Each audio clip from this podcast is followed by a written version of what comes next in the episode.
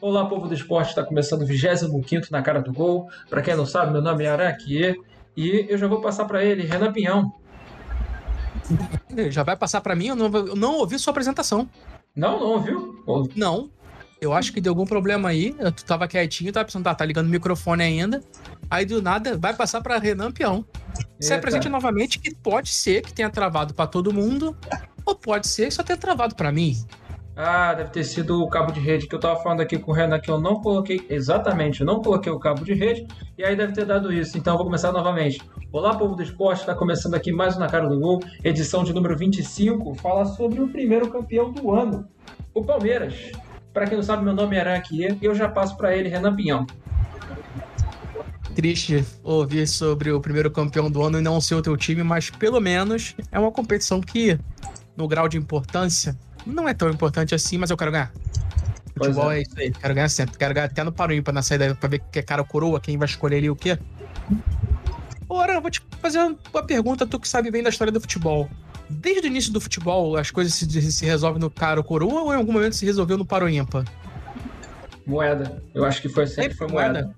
Sempre, sempre foi moeda. moeda. Porque essa noção de paro ímpar, eu acho que ela não é uma noção mundial. O jogo da. Você jogar uma moeda eu acho que é mais, mais comum, entendeu? Isso é uma questão cultural, cara. Provavelmente seja assim. Antes da gente passar e começar falando, fazendo o nosso programa, eu queria dar uns avisos. Essa Twitch vai ser invadida por um outro programa na quarta-feira e veio para ficar, que é a volta do programa que eu faço com os meus amigos de Condomínio Infância e com a participação agora sempre aí do Renan, que é o meu co-host, que é o programa Meu PC Talento a gente vai começar a fazer aqui numa tentativa realmente única exclusivamente de tentar melhorar o alcance dessa, dessa Twitch, porque a gente tem noção de que falar muito de futebol não é uma parada que dá muito alcance, né, Renan? Bom, a Twitch é bem fechada pro nicho de esporte, é o Casimiro Miguel, aí agora tem o Luizinho Freitas também que vai bem de esporte, aí é algum evento esportivo, tipo a, o Prime Video. Fora isso, é GTA, CS e coisas do gênero. Exatamente. E aí a gente vai tentar fazer uma, uma coisa, um, um, punhado, e também entra em formato de podcast, e muito mais à frente vai entrar também em formato de cortes, como a gente já faz.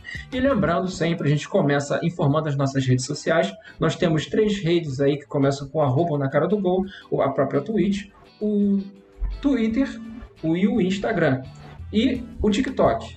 Temos o nosso canal no YouTube, que é canal NCG. Temos a nossa página no Facebook, que é O Na Cara do Gol. E eu acho que não faltou nada, Renan. Eu acho que eu falei tudo dessa vez sem esquecer acho... absolutamente nada. É, é que todo dia aparece uma rede social nova, né? Mas eu, é. por enquanto é isso aí tudo. É isso aí tudo. Então vamos seguir, gente. Na esperança aí, daqui a pouco vai aparecer o mais novo campeão da Supercopa do Brasil, o cachorro bebendo coca. Lembrando que o garoto é torcedor do Palmeiras. Mas enfim, passamos e começamos a sempre falar sobre Vasco. E falando sobre Vasco, a gente tem que começar falando da primeira oportunidade de contratação para o setor defensivo. É ninguém mais, ninguém menos que o zagueiro direito Capasso do Atlético Tucumã. O Vasco já tinha demonstrado é, vontade em contratar o jogador no ano passado, mas o Tucumã não quis é, vender o jogador de 25 anos, porque ele é o jogador principal da equipe. É, na última temporada, eu acho que ele fez 30 partidas de 40 de, de 43 pelo Campeonato Argentino. Comentários, Renan? Olha, eu tava vendo o jogo do Vasco agora, que tá passando ao vivo num canal aqui do lado do nosso amigo Casimiro Miguel. Não precisa só de um zagueiro, não, tá? Precisa de alguns. Tá feia a situação e o Vasco vai perdendo de 2 a 0 pro Volta Redonda, que é um time da Série C, do Brasil ou da Série D? É a Série C, eu acho. Voltar a ser da Série C ou da Série D? É da série. É uma boa pergunta, né? Pô. Não importa, você não pode. Um time grande com investimento baixo, você não pode perder para um time da série C ou da série D. E tá feia a situação lá e é justamente isso. Esse zagueiro do, do, do Tucumã. Tucumã é o nome de peixe, sei lá o que, que é. Mas é um dos principais jogadores que tem lá e o Vasco tá precisando, mano. E, cara, já gastou bastante. E a situação lá não tá legal, não. Vai ter não. que gastar bem mais. Série C. Voltaço joga série na C. Série C. Joga na Série, série C. C. É, o, é a, digamos aí, a, a força mais fraca, mas é a quinta força de representação de a times estaduais. É, a força mais fraca mesmo. Ó, teve uma época que a gente poderia botar a Volta Redonda no Rio de Janeiro e talvez com uma quarta força. Em algum momento, em algumas temporadas, quando tinha o Túlio. ele era mais forte. Quando tinha o Túlio. até, até sem o Túlio, em algumas temporadas, o Volta Redonda era mais forte que alguns dos grandes do Rio. É, pode ser Isso também. Eu tô, eu tô, falando do Vasco e do Botafogo principalmente. Teve, teve times aí que eram terríveis. Uhum.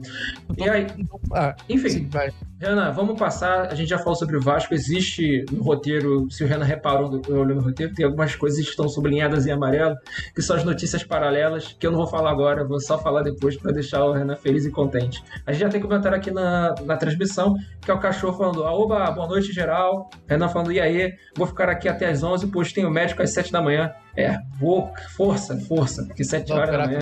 Cachorro é foda, 7 horas da manhã é foda. Eu acordei, eu já acordei 8 horas, eu já tava sofrendo, que eu fui apertar meu aparelho, enfim. Passamos aí, vamos passar para Chaves. Vamos passar sobre a cena do churros, eu vou deixar a Renan explicar a cena do churros. Churros. A cena do churros é o seguinte, tá aí na tela, você tá vendo aí uma. uma framezinho, não é nem um GIF Pra quem não conhece Chaves, talvez o cachorro não conheça, porque o cachorro é mais novo, talvez não seja a geração dele, ou você nunca se interessou pelo Chaves, é o seguinte: o seu Madruga, que é um dos principais personagens dos Chaves, é ele o faz uma principal, é o, é o principal. principal. É o principal do seu Dom Ramon, falecido Dom Ramon. Sim. Ele vai trabalhar com a dona Florinda, vendendo churros. Só que o Chaves é um moleque fominha, mas é um moleque pobre. Vai lá, dá uns miguezinhos, olha pra cá, olha pra cá, não, não consegue comprar. Só que o seu Madruga tem uma dor de barriga, né? Ele tem a dor de barriga e precisa se mandar e ele deixa o Chaves lá. O que, que o Chaves faz? Começa a vender os churros pra ele mesmo. Toma aqui um momentinho pra ele. Bota de, tira de um bolso, bota no outro. Tira do bolso, bota no outro. Aí quando ele volta, seu Madruga, nossa, Chaves, você é um gênio do, do comércio. Mas na real, o Chaves tinha comido todos os churros. E é o que aconteceu com o Botafogo agora. É. Depois saíram alguns valores, os valores mais interessantes do empréstimo, mas quando você olha assim, é extremamente bizarra a negociação. Você tira um, jogador do Botafogo e bota pro Leão, que é você é o dono do próprio time. Você tira de um bota no outro. Qual, qual, qual, o recado que você manda pro Botafogo? Pô, você hoje é um clube satélite do Leão. É. Se, se, a qualquer momento eu tiver que tirar um jogador daqui e botar no Leão, é o que eu vou fazer, porque o Leão tá na frente. E, porra, cara, isso pro torcedor é uma merda. O Botafogo tava na situação ruim pra caralho antes? Pô, tava. Tava pra, porra, a SAF salvou o Botafogo? Sim. Mas não deixa de ser uma merda que eu sou, sou, sou, sou, torcedor do Botafogo, eu ia ficar indignado. Como muitos ficaram e como muitos passaram pano. Tem Exato. muita gente entendendo, entendendo não, defendendo o lado do texto. Aí eu vou te perguntar, né? Porra, quando na história do Brasil um, um gringo, um europeu milionário, bilionário veio no Brasil salvar alguma coisa? Nem nada, porra. Veio levar mão de obra barata, porra. Veio levar o pau-brasil e agora veio levar o Jefinho. É, na verdade, você colocou duas situações aí que rendem a críticas sociais fodas que eu vou chegar a falar. Primeiro é que, infelizmente, essa questão que você falou do garoto que estava comendo, resolveu comer todos os churros, é porque tem gente que no Brasil que tá comendo ossada, né? É foda. É, Sim. É foda, é isso.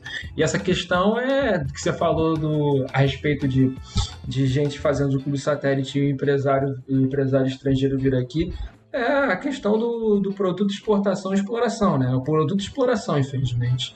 E o Jefinho, que era visto como logo no começo da janela, dessa janela de transferências que a gente falou sobre o Botafogo, e a questão que o Jefinho sairia por um valor de 10 milhões de reais. 10 milhões de euros, 10 milhões de euros, não 10 milhões de reais. O Botafogo não tem 100% do, do Jefinho. Cabe aqui as informações a respeito do Jefinho, né? O clube francês, que na verdade é a sucursal do Textor na França, o Lyon, vai pagar cerca de 5 milhões de euros e pagará 10 milhões de euros se quiserem o ponto que entra para substituir o TT que vai para o Leicester. Cara, é, mas é, é, é, mais disso, essa sinalização. A gente já vinha já via protesto do Textor na Inglaterra em relação ao Crystal Palace. E é mais daquilo, é empresário americano dentro de um time de futebol e aparentemente os americanos eles não estão muito importando com ah, o time europeu. que a, não, o, os americanos parecem que eles não têm muita vontade de ver o time se desenvolver em títulos, ganhar taças para eles é realmente o fluxo de caixa que é interessante. E você vê essa situação que o Jefinho tá indo para um time que é uma sucursal do outro, cara, o Texton tá só transferindo dinheiro para ele, cara.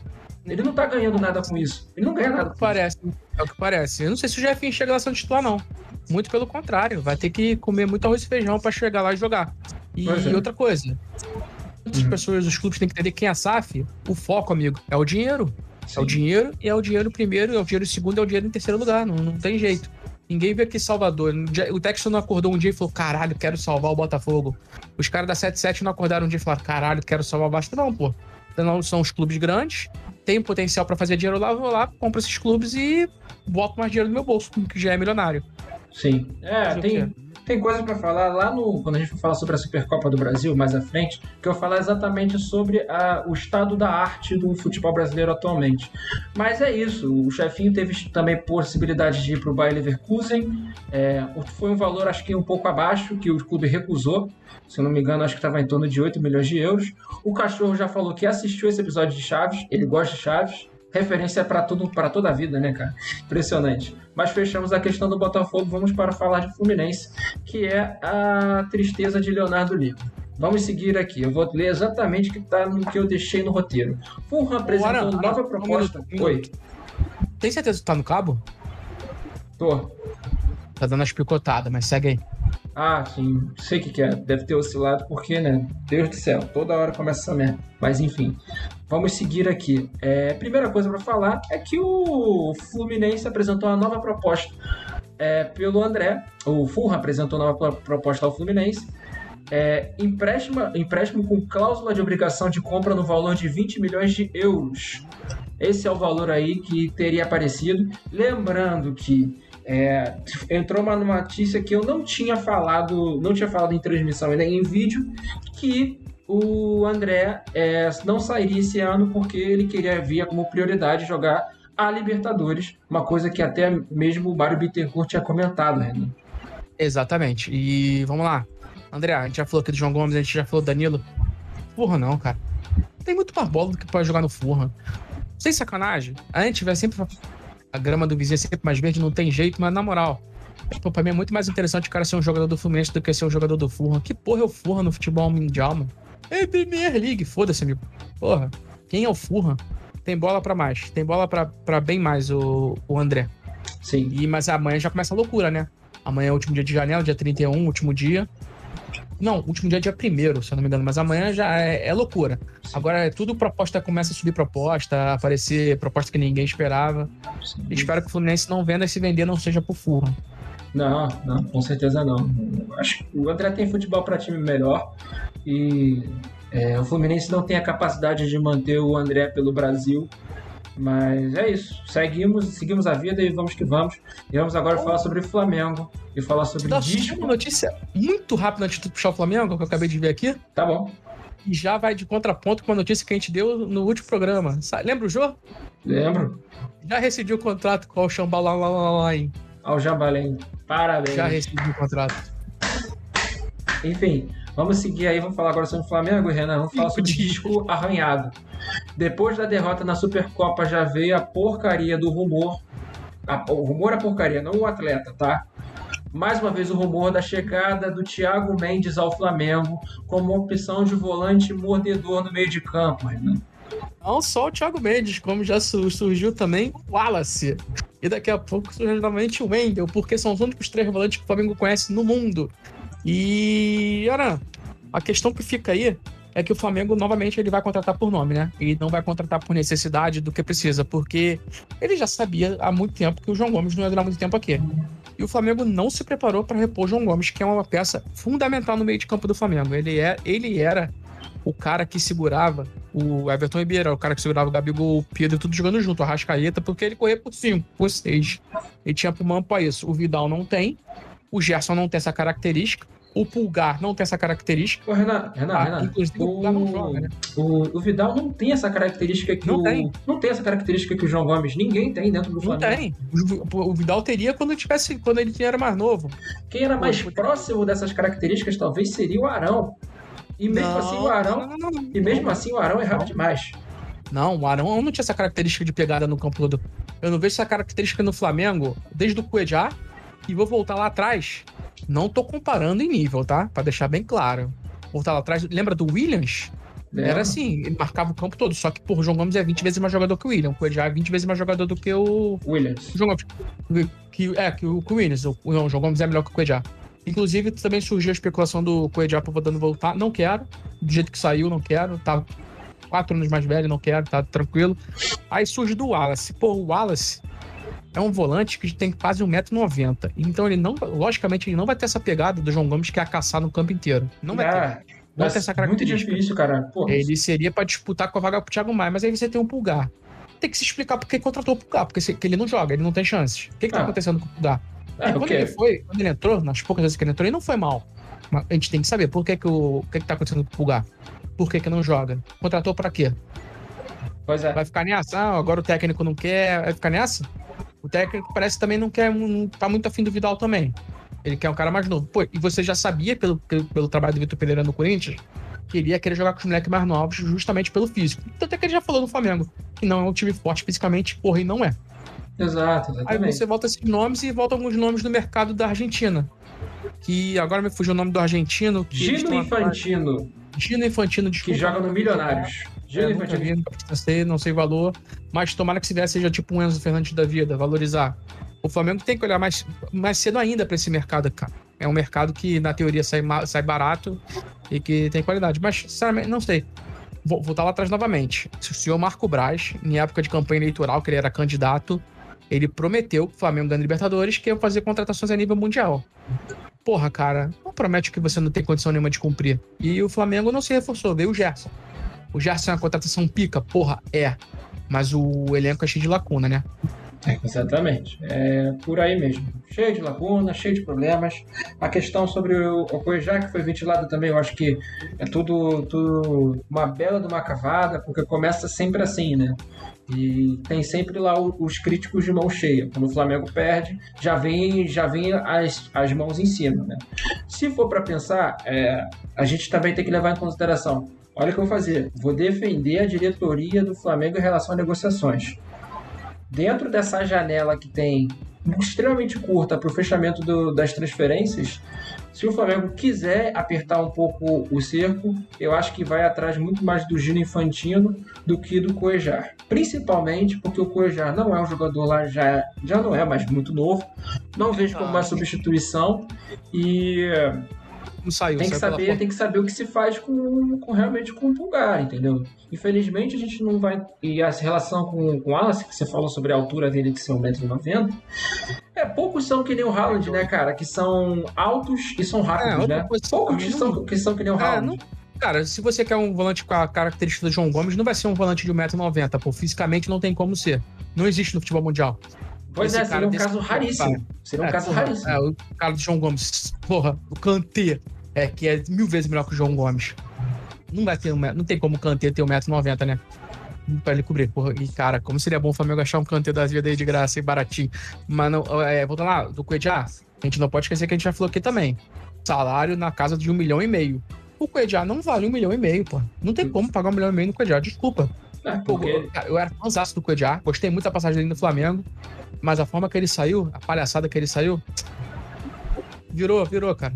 Virou. Deixa o Cuejá pra lá, atrás de outro. Mas é isso, ele foi para uma liga que não gosta de futebol. Enfim, para fechar os assuntos sobre o Flamengo, mais uma vez segue a novela do Newcastle tentando faturar o mundo. Não só querendo conquistar a Inglaterra, mas querendo conquistar o mundo, que é fazer mais uma proposta aí pro Matheus França. A primeira proposta foi em torno de 100 milhões de reais e agora eles subiram para 111 milhões de reais e falam que não irão aumentar o valor. O Flamengo disse que só começa a falar com valores em torno de 140 milhões de reais, uma coisa perto de 138,8 milhões de reais, para pensar realmente em negociar, porque realmente é um valor muito grande para um garoto é, com começos assim de índices, ainda mais se você pensar em um jogador que é um ponta, é, como assim definido, né? Porque o Flamengo das últimas grandes vendas tem sido com exceção do João Gomes, jogadores de meio de campo, perto ali da posição de meio atacante. Apesar da gente não saber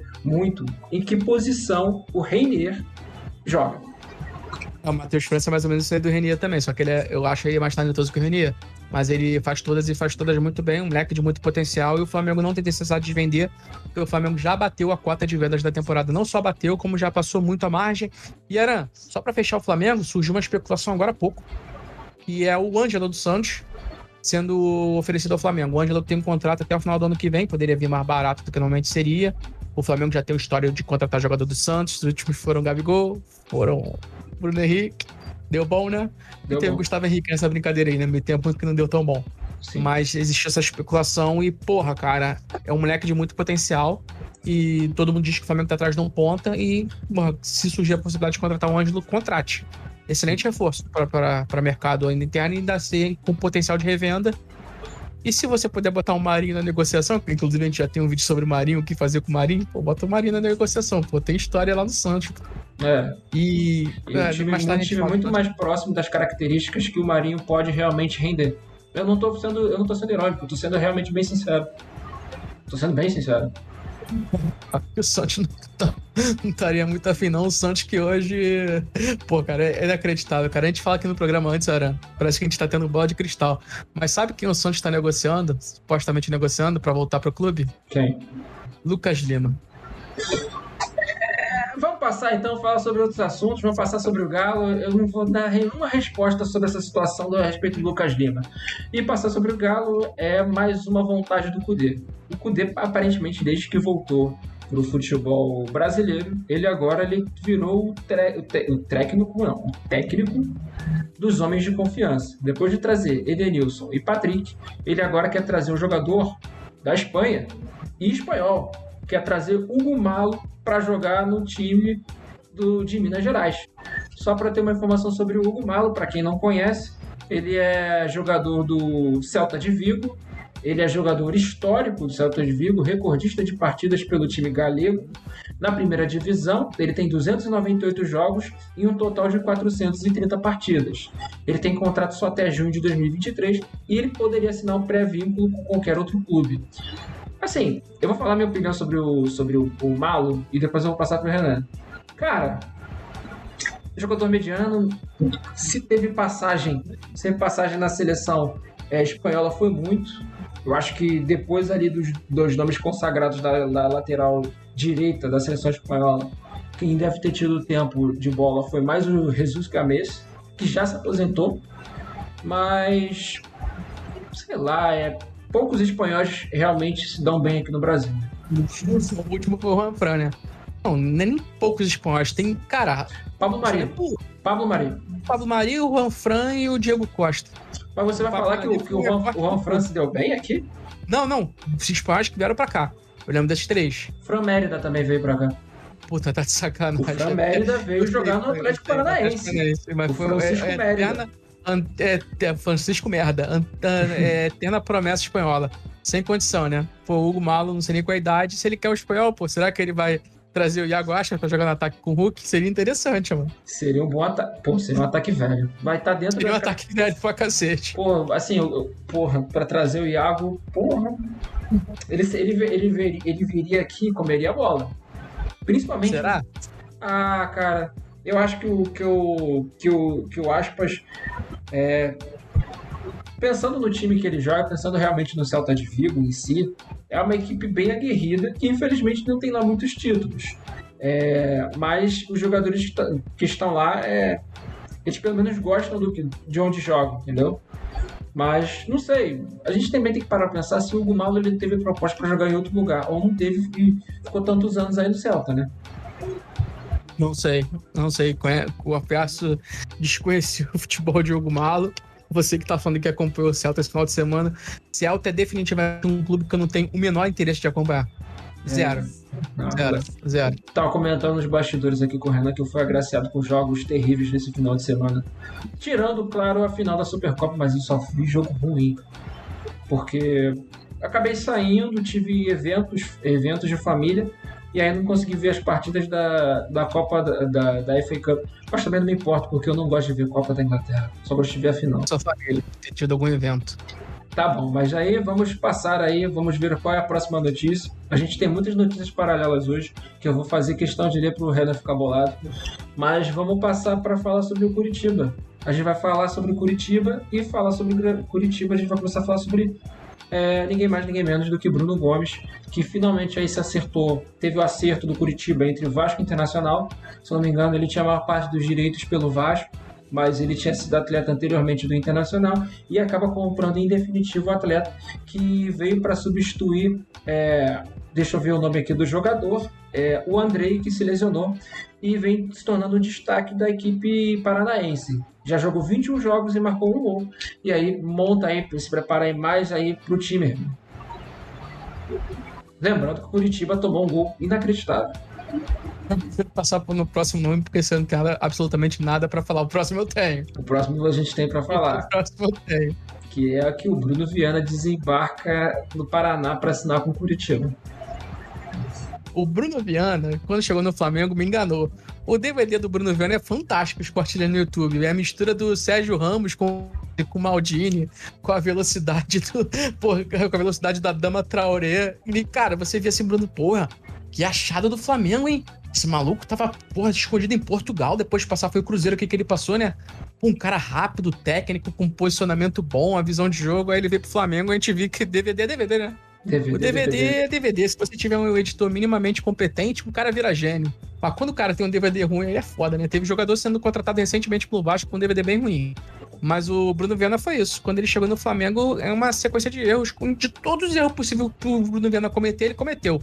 Erro de posicionamento, não consegue armar, passe errado, chutão pra frente, não deu. O Bruno Viana não virou no Flamengo. Eu lembro que na época de Cruzeiro, ele jogou, foi no Cruzeiro, né? Eu tô enganado, foi Cruzeiro, acho. Jogou, jogou, ele jogou, acho é... que menos de 20 partidas pelo Cruzeiro em 2016 e já tinha sido vendido com, pro Braga com alguns status. Depois, ele eu vendo a biografia futebolística dele, ele vai jogar no time da Rússia, que é um time pequeno da Rússia, que é o Kik, sei lá, não sei qual é o nome, Kimi, e depois vai para a China jogar no Wuhan, fazer, farmar dinheiro no Wuhan. É, tá certo, Bruno Viana. Certíssimo, Bruno Viana. Vai sempre atrás do dinheiro. É, não te julgo, muito pelo contrário, bato pra e é isso do Bruno Viana. Ele sai do Cruzeiro, falavam que tinha muito potencial, ele chega no Flamengo, ele chega com uma expectativa, mas ele não vira. É, pelo menos o Bruno Viana não vai ter no currículo dele o que fez o zagueiro César Martins ao defender a bola achando que era goleiro. isso o Bruno Viana não tem. Isso o Bruno Viana tem. Mas, pô, sabe o que eu falei do César Martins? Quem diria que a gente ia falar do César Martins aqui em 2023? Ele tatuou o Flamengo na pele, levantando taça. Parabéns, que era torcedor do clube, mas como jogador não deu. Como jogador, o César Martins não ia defender o César Martins jogador. É, complicado. Ah, cara, eu acho que eu vou, ver, eu vou ver o copo meio cheio pra torcida do Curitiba. Ele entra com menos pressão no Curitiba, porque ele não pega a pressão de estar tá jogando em um Flamengo.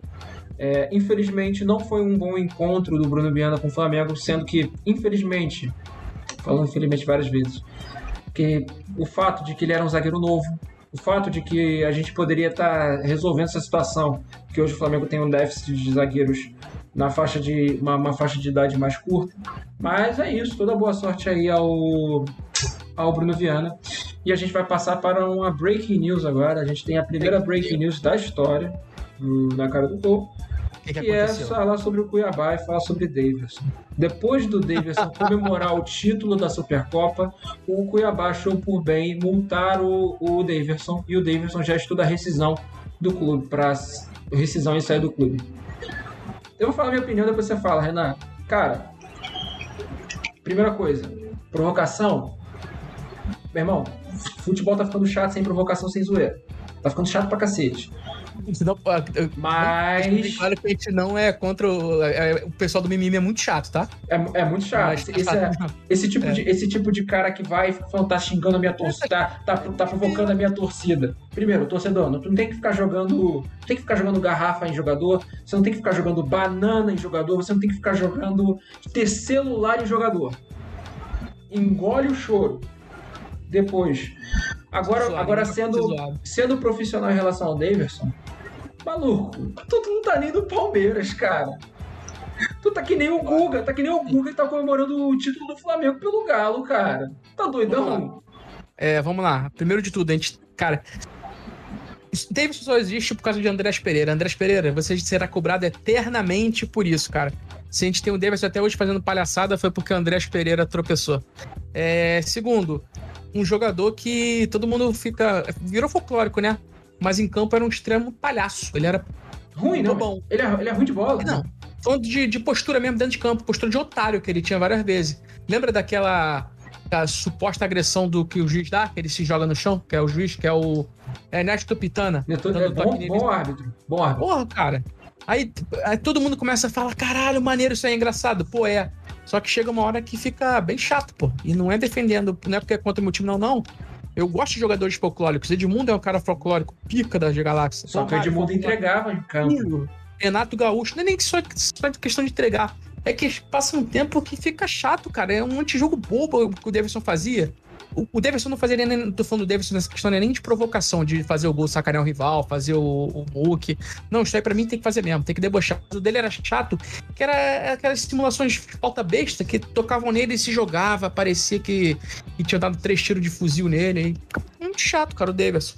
Graças a Andrés Pereira. E o Cuiabá tá certo, pô. Você tem um jogador, tá no teu clube sobre o contrato e fazendo o que tá fazendo em rede social por defender do outro clube, porra, não é a primeira vez que ele faz isso pelo Cuiabá, tá? Depois é. que o Palmeiras foi campeão do, do Campeonato Brasileiro anterior, o Davidson cismou que queria ganhar medalha. Só que ele não jogou uma partida pelo Palmeiras. Olha só.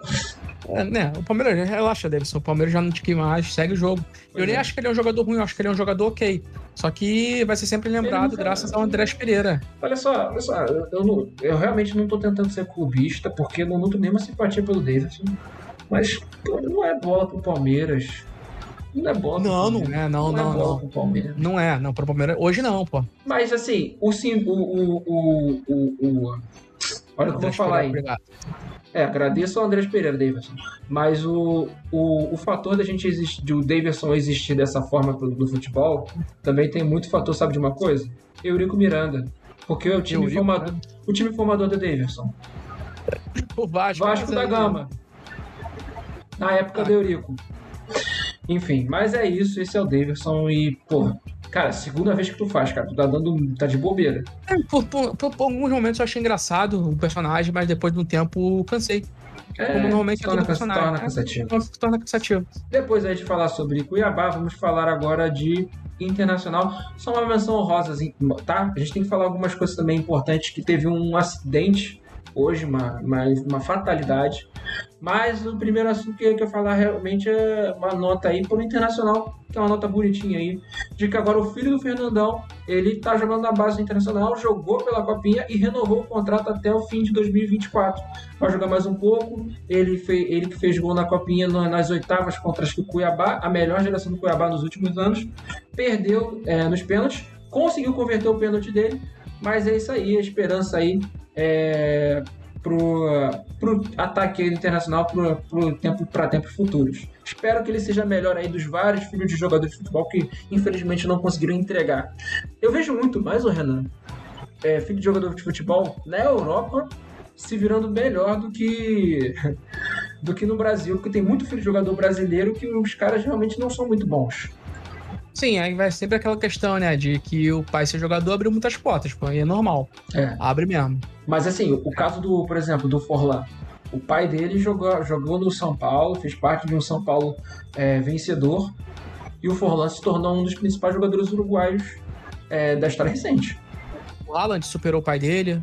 É. O filho do Romário não virou um grande jogador, Romarinho. Jogou no Brasiliense. Quem mais? Pô, o, o Djalminha virou um grande jogador. Os filhos do Mazinho lá, o Thiago, é muito bom jogador. O Rafinha não conseguiu virar na carreira. Por lesão. Não conseguiu virar por lesão, infelizmente.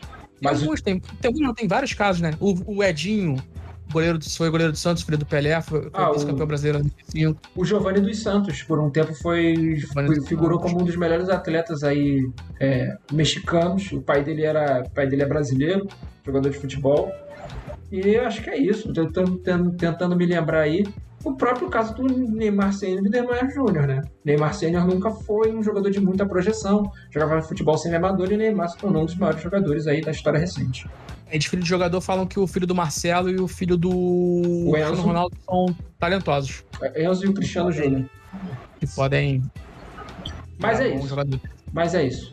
Vamos falar agora sobre Palmeiras e falar sobre a declaração do Matheus Henrique depois que ele marcou o primeiro gol contra da, da Sassuolo contra a Inter de Milão. E ele falou que o destino dele é realmente ficar na Itália, na Europa. E, dito isto, eu acho que ele tem espaço, né? Ah, cara, Sassuolo tá longe de ser um time grande da Itália, mas também tá longe de ser um time ruim. É um time. Simpático. Tentando, é, tentando pegar aqui uma referência com, com um time brasileiro, é que foda do brasileiro que a gente tem sempre aqui na cabeça de 12 grandes seria um. Não consigo, sei lá, um Atlético Paranaense não. O Atlético Paranaense é maior. Mas, porra, cara, é um time que ficou lá, tá na Série A e fica lá. Não sobe, não desce. De vez em quando faz uma graça, aparece um bom jogador, tipo o Locatelli, tipo o Berardi, que tá lá até hoje. E é isso. E amassou o Milan. Meteu os cinco no Milan. Milan, que é o atual campeão, e o, nessa, nessa, nesse ano vai dar Napoli. É isso. Eu, entre Sassuolo e Palmeiras, eu vou escolher 10 vezes jogar no Palmeiras do que jogar no Sassuolo. Uhum. Se for escolher, sim, pô, só, tô pensando só pelo lado cabeça de jogador de futebol, jogar no maior possível, no mais interessante. Mas aí, se for pensar em dinheiro, entrada na Europa, aí quem sabe, mas Palmeiras. É. Palmeiras é, é bem maior que o Sassuolo. Sim. Um dia a gente vai ter uma liga forte o suficiente pra gente não perder jogador pra Sassuolo. Exatamente. Lembrando que o Matheus Henrique. É, o Matheus Henrique tinha um valor, valor até em conta para o Palmeiras se quisesse trazer ele, que é 5 milhões de euros, né? Mas é, segue isso e o, nome mais próximo para o Palmeiras ainda segue sendo o Jean Lucas, né? E vamos falar agora sobre São Paulo, que conseguiu ultrapassar o Curitiba na disputa e aparentemente o Erisson vai jogar no São Paulo. Aparentemente estava tudo acertado, tinha a questão das dívidas que o Botafogo tinha com o São Paulo, com a questão do Perri e do Tietê. E o São Paulo queria abater essa dívida com a vinda do Erisson, que está jogando no, emprestado no Estoril. Mas o Botafogo não quer, não quer é, bater a dívida dessa forma. Realmente quer pagar ao São Paulo o valor. Mas o Erisson já afirmou o interesse de vir para o, para o Tricas, né? E dentro disso, cara, eu vejo o Erisson entrando no, no São Paulo com uma situação um pouco parecida com o Aloysio Boi Bandido. Pra mim, tá com a mesma impressão. Ah, que são jogadores ali. é, tem algum um, um nível de habilidade, não é não é talvez um nível tão alto para nível, nível europeu. Consegue jogar esses times assim, jogar no Estoril da vida, pode, sei lá, daqui a pouco chegar e pegar um futebol asiático, quem sabe pegar uma China. Mas num time que está em construção, com um nível tão abaixo que está hoje o São Paulo, o Erisson, o Erisson seria é, esse nome. A questão é, a questão é, você tem o Caleri, né? A questão é, o Caleri não é isso tudo. Essa pra mim é a questão do Caleri. Ele é idolatrado pela torcida de São Paulo, ele teve uma boa primeira passagem, mas o Caleri não é isso tudo. O Caleri é um atacante ok. Por exemplo, o Cano é mil vezes melhor que o Caleri. Só pra deixar isso bem claro.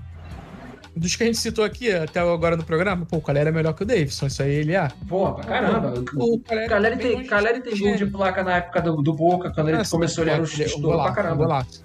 E o Caleri, recentemente, quando o São Paulo precisou poder fazer gol na final, ele perdeu o gol sem goleiro. O Caleri tá longe de ser o gênio, o Luciano tá longe de ser gênio, o Erison vai chegar lá, ele pode fazer uma graça e sabe pegar um titular aí. O cara, um maluco esforçado, tem seus predicados, também tá longe de ser um gênio, mas o São Paulo é preocupante o ano do São Paulo. Bem preocupante, o do São Paulo e o do Santos.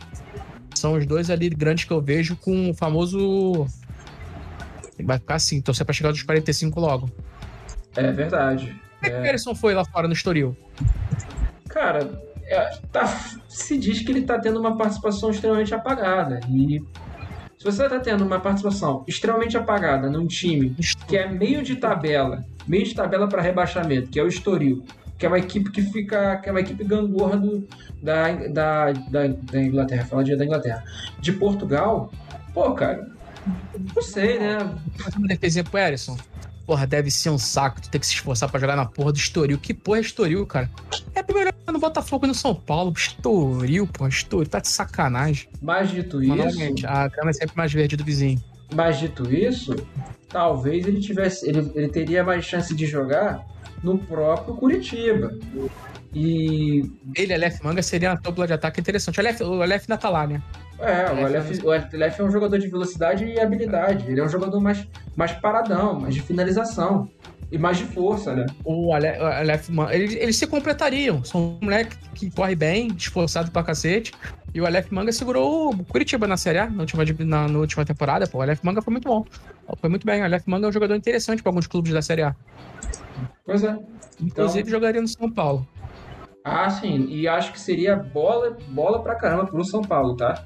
Dentro desse time que tá desmontado, que a gente não sabe o que vai ser o São Paulo esse ano. Pra mim, eu, eu vejo que o.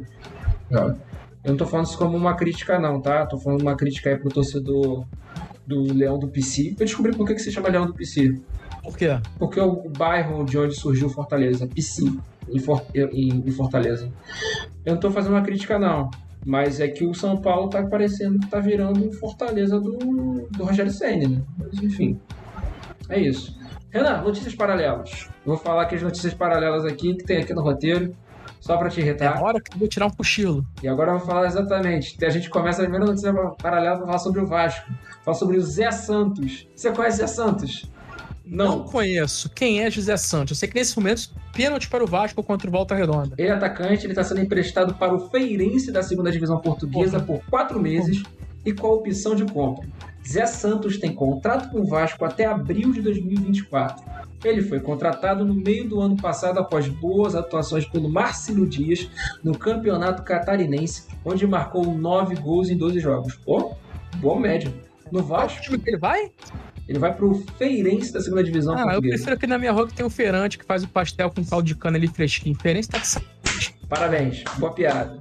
No Vasco, no entanto, teve poucas Piada. oportunidades, atuou em três jogos na campanha da Série B no ano passado, sempre saindo do banco de reservas e este ano foi titular nos dois primeiros confrontos do Campeonato Carioca, enquanto a equipe principal esticava a pré-temporada na Flórida, nos Estados Unidos. Não fez gols.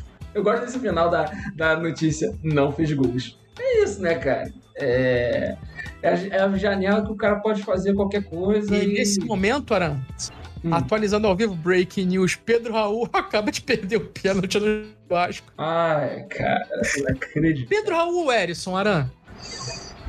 Pedro Raul. Pedro Raul, Daverson. Pedro Raul. Pedro Raul, Caléria. Porra, Pedro Raul. Pedro Raul. Pedro Tô Raul. contigo, na- tô contigo nas três. Olha, é, é, essa, essa perda, não falar essa perda, essa perda desse pênalti, ele não condiz com o futebol dele, tá? Não condiz com o futebol dele, mas é predicados também. Não de ser gênio, tá? Mas com É. seus predicados. Sim, mas enfim, essa foi a notícia do Vasco. Eu tô procurando aqui a próxima notícia porque a gente não falou sobre. Exatamente. A gente não falou sobre Red Bull Bragantino. Tô procurando aqui. Achei, achei aqui sobre o Red Bull Bragantino aqui. O OBS é uma bagunça, gente. E vamos falar aí da, da contratação para a defesa do zagueiro Lucas Cunha, que estava no Gil Vicente. E aí, eu vou ler a, a notícia. De acordo com Caixinha, o time tem acordo com o zagueiro Lucas Cunha, zagueiro do Gil Vicente. Realiza testes no Massa Bruta e é um jogador lançado pelo Mirassol, com passagens pelo Braga, Celta de Vigo B e Estoril. Pelo Gil Vicente, jogou 23 partidas e fez dois gols. Se vier, entra para disputar a vaga com o Luan Patrick, recém-chegado, para substituir a suprir a ausência do Léo Ortiz. É, cara, assim, é complicado. Uma, uma perda muito grande aí o Léo Ortiz. E o Bragantino é Ortiz. isso. É, é isso, o Bragantino é isso. Jogadores jovens, o Lucas, é, o Lucas Cunha ele tem 23 anos. Então, quem sabe? Vai quem placa, né? E a Ah, o questão que que aconteceu com o Léo Ortiz, que eu não sei? lesionado. Lesão há quanto tempo? Cara, deixa eu ver aqui a lesão dele. Eu não me lembro. Deixa eu ver aqui a lesão do Léo Ortiz. Oito meses. É, perdeu a temporada. É, já era. É, e poderia ser um nome interessante pro Flamengo pensando no segundo semestre pra, pra zagueiro, mas depois dessa cirurgia é melhor se precaver. Sim, com certeza. Não vai ser. E, segui- e seguindo as próximas paralelas aí, o Bragantino ele se torna um time de muitas notícias paralelas, Sim. porque são muitos jogadores novos, jovens com potencial, né? E aí agora acabou de pegar por empréstimo o lateral Johnny, lateral direito do Fluminense, assina seu contrato de empréstimo com o Bragantino 2, ou seja, não vai nem jogar o primeiro para jogar o Paulista A3. Devido a isso, ele teve seu contrato com o tricolor estendido para jogar no Massa Bruta e o contrato dele vai até agora o final de 2025. Depois dessa notícia aí, dessa grande notícia, vamos aí avançar agora para mais uma notícia do Cuiabá. Cuiabá que tem, um- olha, sente a força nominal, Renan. Gustavo Café do Náutico. Não gosto nem de ouvir esse nome porque o vídeo do cafezinho brigando com o Romário tomou alerta no TikTok, foi excluído por possui violência. Cu pode, mas o cafezinho tomando um tapa, umas bicudas, não. Tá liber... Não tá liberado, né? Tá bom, Inclusive, vamos lá. TikTok tem as paradas ali que são meio bizarras, tá? De envolvendo criança e adolescente dançando nas danças, que puta que pariu. Tá Pois é. liberado tudo no TikTok, menos o cafezinho apanhando pro Romário. Pois é. Cadeira O- O Gustavo Café, ele ele tem 19 anos, ele chega no Náutico em 2021 para participar da categoria sub-20, foi titular absoluto do time naquela época, disputando 20 partidas. Pelo Aflitos, ele levantou as taças do campeonato estadual, sub-20 do mesmo ano, e em 2022 compõe o elenco profissional do bicampeonato pernambucano. Então ele vem aí emprestado aí do Náutico para jogar pelo Cuiabá. É, até uma, até uma subida, levando em consideração que o, Cuiabá, que o Náutico desceu para a terceira divisão do Campeonato Brasileiro. Enfim. Então, essa foto aí que tu pegou é meio estranha, né? É, esquisita, né? Olha o braço do cara atrás, o que, que tá aparecendo. Né? Né? Parece uma imagem. Parece uma imagem do. Parece uma imagem do. do Dorival. Pô, eu peguei, botei aqui na do cara, pô, essa que cara tá pegando essa porra aí? No X-Bit, pô? Na Coisa página do Blusão, que ele é fã, que ele segue? Ah, tá. Inclusive, Tem fotos. Pois é. Deixa eu só agora. A gente vai seguir então. Vai ter mais outra notícia paralela aí. Hoje a gente está cheio de notícias paralelas. E eu admito que eu já fiquei irritado com isso, porque eu queria ter fechado a porcaria do, das notícias, mas infelizmente alguém não gosta de mim. Para vocês terem uma noção, essa notícia do Davidson nem esperava que aparecesse, mas infelizmente apareceu. Depois do. do. do Cuiabá, a gente vai falar agora sobre o Fortaleza, que essa daí o Renan vai ficar feliz. Essa daí é inacreditável. Que é a possibilidade de venda do Gustavo Coutinho, atacante que não jogou nada, não jogou, nem, jogou nada, não jogou nenhuma partida pelo, pelo Leão até agora. É, ele é já interesse antigo da Ponte Preta, ele é, tinha um acordo 2022 encaminhado, mas o Botafogo de São Paulo, onde ele atuava por empréstimo do Fortaleza, conseguiu segurá-lo na oportunidade. Depois ele acabou indo para o esporte. É, ele ainda não entrou em campo, né? Ele marcou 16, é, foram, ele jogou também pelo esporte. Ele jogou 16 partidas durante a última Série B. O melhor momento dele foi pelo Botafogo de São Paulo, que ele teve 19 gols em 32 partidas. E a opção inicial da Ponte Preta era trazer o Elton, ex-Vasco e ex-Flamengo. Só que o Elton se machucou. Então é essa possibilidade aí do Gustavo Coutinho. Renan, tá... o que, que você acha dessa ah, informação? Pelo amor de Deus, cara, eu tô quase desligando aqui a câmera e falando, tá, vou embora, vou embora. E tem outra notícia paralela quentinha de agora, de um minuto atrás. Ah. Arturo Vidal anunciou que vai seguir a carreira de streamer agora. Vai fazer live na Twitch. Se ele fizer live na Twitch, no momento que a gente estiver fazendo, assim que a gente acabar, a gente vai gankar Arturo Vidal, o craque chileno. Exato, vamos dar gank. Enfim, passamos aí da próxima notícia paralela, tem mais uma. O Isaac, que estava no Grêmio, vai agora voltar para o Guarani, onde ele estava emprestado, porque ele não tinha chances de jogar. Ele estava sem espaço também, ele jogou pelo Vasco, ele acabou sendo empre, é, emprestado, conseguiu firmar na, na equipe do técnico Mozart. Olha, olha que beleza de nome, técnico Mozart. E foi volante no Flamengo, pô. Era o Mozart Anjinho. Chegou na época do Flamengo, comemorei pra cacete a contratação dele. Final pois dos é. anos 90. Era jogador de seleção brasileira, da seleção de base. E Renan, comemora porque acabou as notícias paralelas. Acabou. Porra, eu tô aqui tentando lembrar de cabeça quem é Isaac, mano. Desculpa aí o Isaac se estiver assistindo aí a família. Ele jogava no Grêmio e agora tá, tá, tá se encaminhando para acertar com o Guarani de Campinas. Não lembro eu, o Vasco Vai ter. É, a alternativa acho que vai ser as contratações que o Vasco vai ter que fazer. Alternativa não, vai ter que ir atrás de alguns que mais forte, né? Pois é, vai e ter. acabou essa alternativa e agora a gente vai passar para quê, né? Notícias internacionais, que aí finalmente veio o acerto do Onari para o Olympique de Marseille. Eu vou só pegar aqui os valores aqui. Eu coloquei acho que o texto até mesmo em inglês, porque o furo de reportagem foi o furo do Léo. É, o acordo selado de 8 milhões com, com, com um aumento de 2 milhões de euros para o Angers e ele estava viajando para Marselha com seu, com seu agente, o jogador aposentado Benatti, para organizar a sua vida agora pelo Olympique de Marselha. Boa troca para o Noiré. Eu fui, vi agora no Transfer Market, ele já estava avaliado em 20 milhões, né? O que, que, que, o aeroporto não faz? Numa viagem, o cara já valorizou quase o, o, o dobro. Quase não o dobro, né? Foi 8 milhões para 20, quase que o dobro. E larga o Ângelo, que é uma furada, que vai ser rebaixado no francês, e pega um time que disputa Champions. Exato. Vamos ver agora, agora a gente vai ver se o Gonarri é realmente um bom jogador, foi aqueles cara de destaque de Copa do Mundo, né? Torço muito pra ele, cara. Ele foi muito bem na Copa, curti muito assistir o Gonarri jogar. Sim, e fez uma. ajudou. A gente não pode deixar disso, que ele ajudou o Angers a ter uma graninha, né? Sim. Mas assim. Vai cair, mas vai ter grana.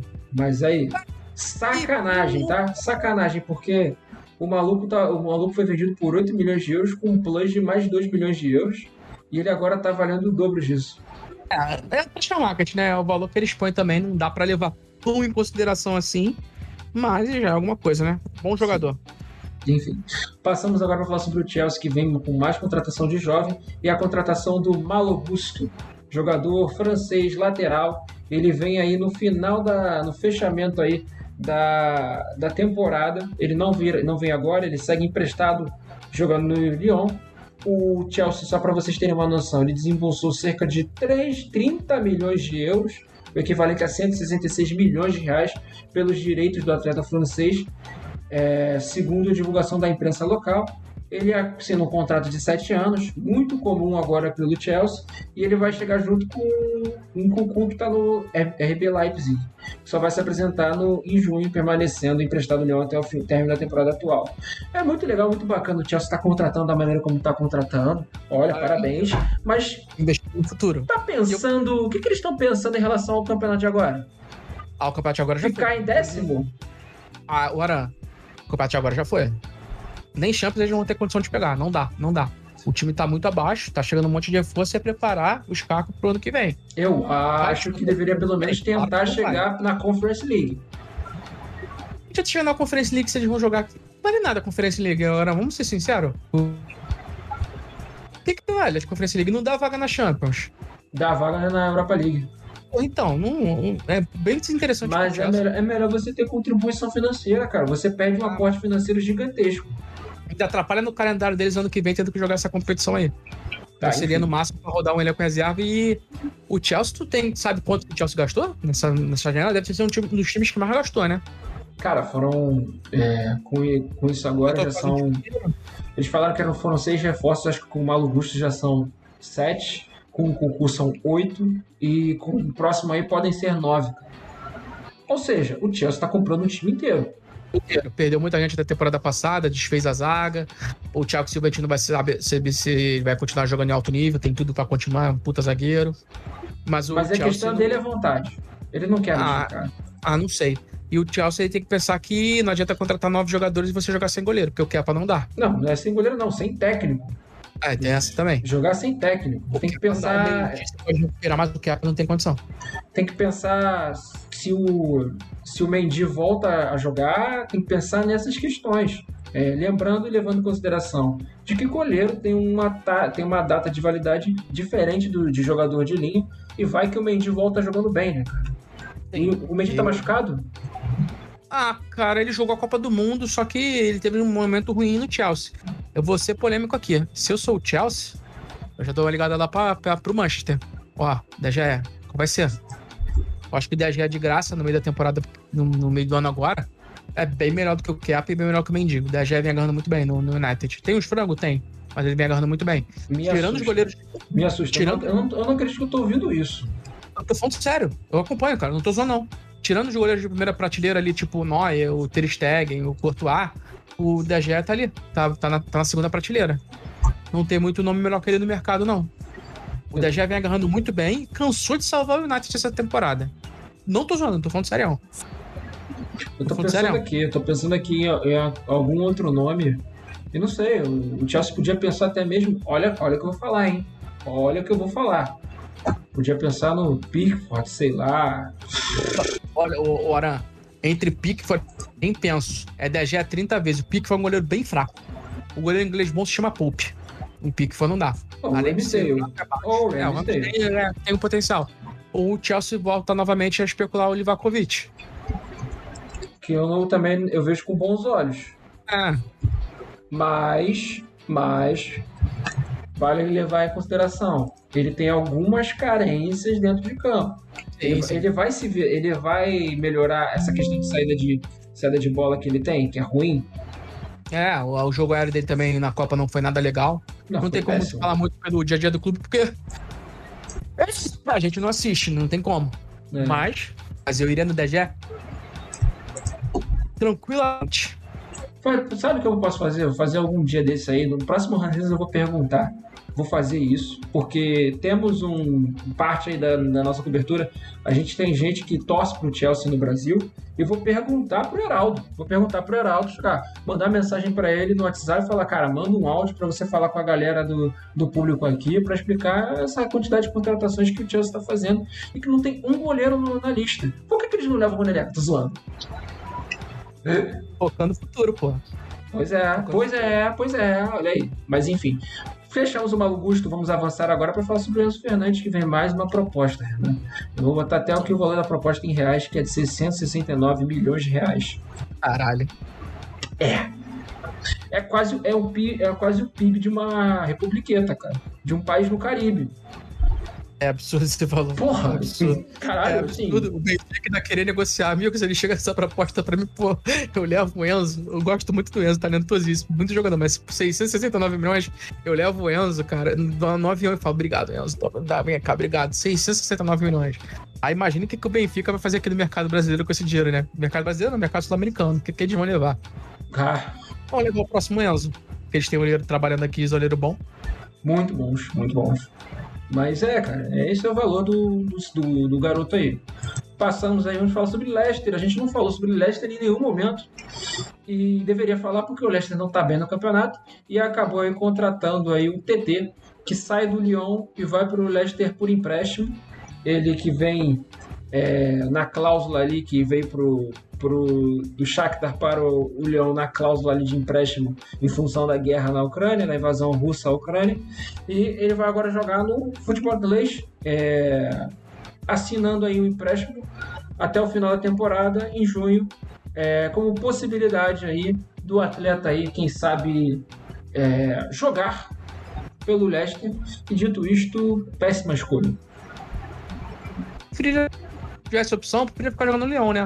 É, tabela, o Chelsea, o Chelsea, o Leicester tá muito mal essa temporada. Sim. Muito então, mal mesmo. Planejamento duvidoso, o Leicester, ele é um time hoje de passagem e não tá bem. Tem que deixar uma coisa bem clara aqui, a Premier League é uma liga predatória, cara. Não tem como. A Premier League é uma liga que ela é muito mais rica que as outras. Sim. Quem consegue disputar com a Premier League são os times de fake, de dinheiro tipo PSG, ou os times podres de rico tipo Real Madrid. Fora isso, não tem, não tem competição. Porra, o, o Bournemouth vai atrás de jogador que o Milan tá indo, por exemplo. Tem aí a questão do Zaniolo. Não tem como, é, é predatório. Por isso que eu acho que uma hora ou outra vai surgir a, a Superliga que quase surgiu aí, essa temporada retrasada, passada, que não foi à frente. Graças a Deus não foi à frente. Eu acho que é, é inevitável surgir. É inevitável. Cara, a Superliga já existe, ela se chama Premier League. Tá sendo. É, Só ser... que os outros times grandes de outro país vão querer entrar também, né? Vão querer uma. Eu quero ficar rico também, quero dinheirinho também. O certo. O... Ser... É, é chato falar isso, mas pra ser chato ser tudo numa liga só. O certo que deveria ser é você ter um processo realmente de investigação de atividades financeiras que acontecem no Sim. futebol.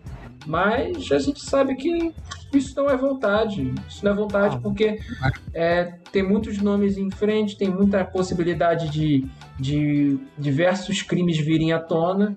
E ao invés de trazer transparência, a gente sabe que esses atores do futebol não estão lá muito preocupados com isso.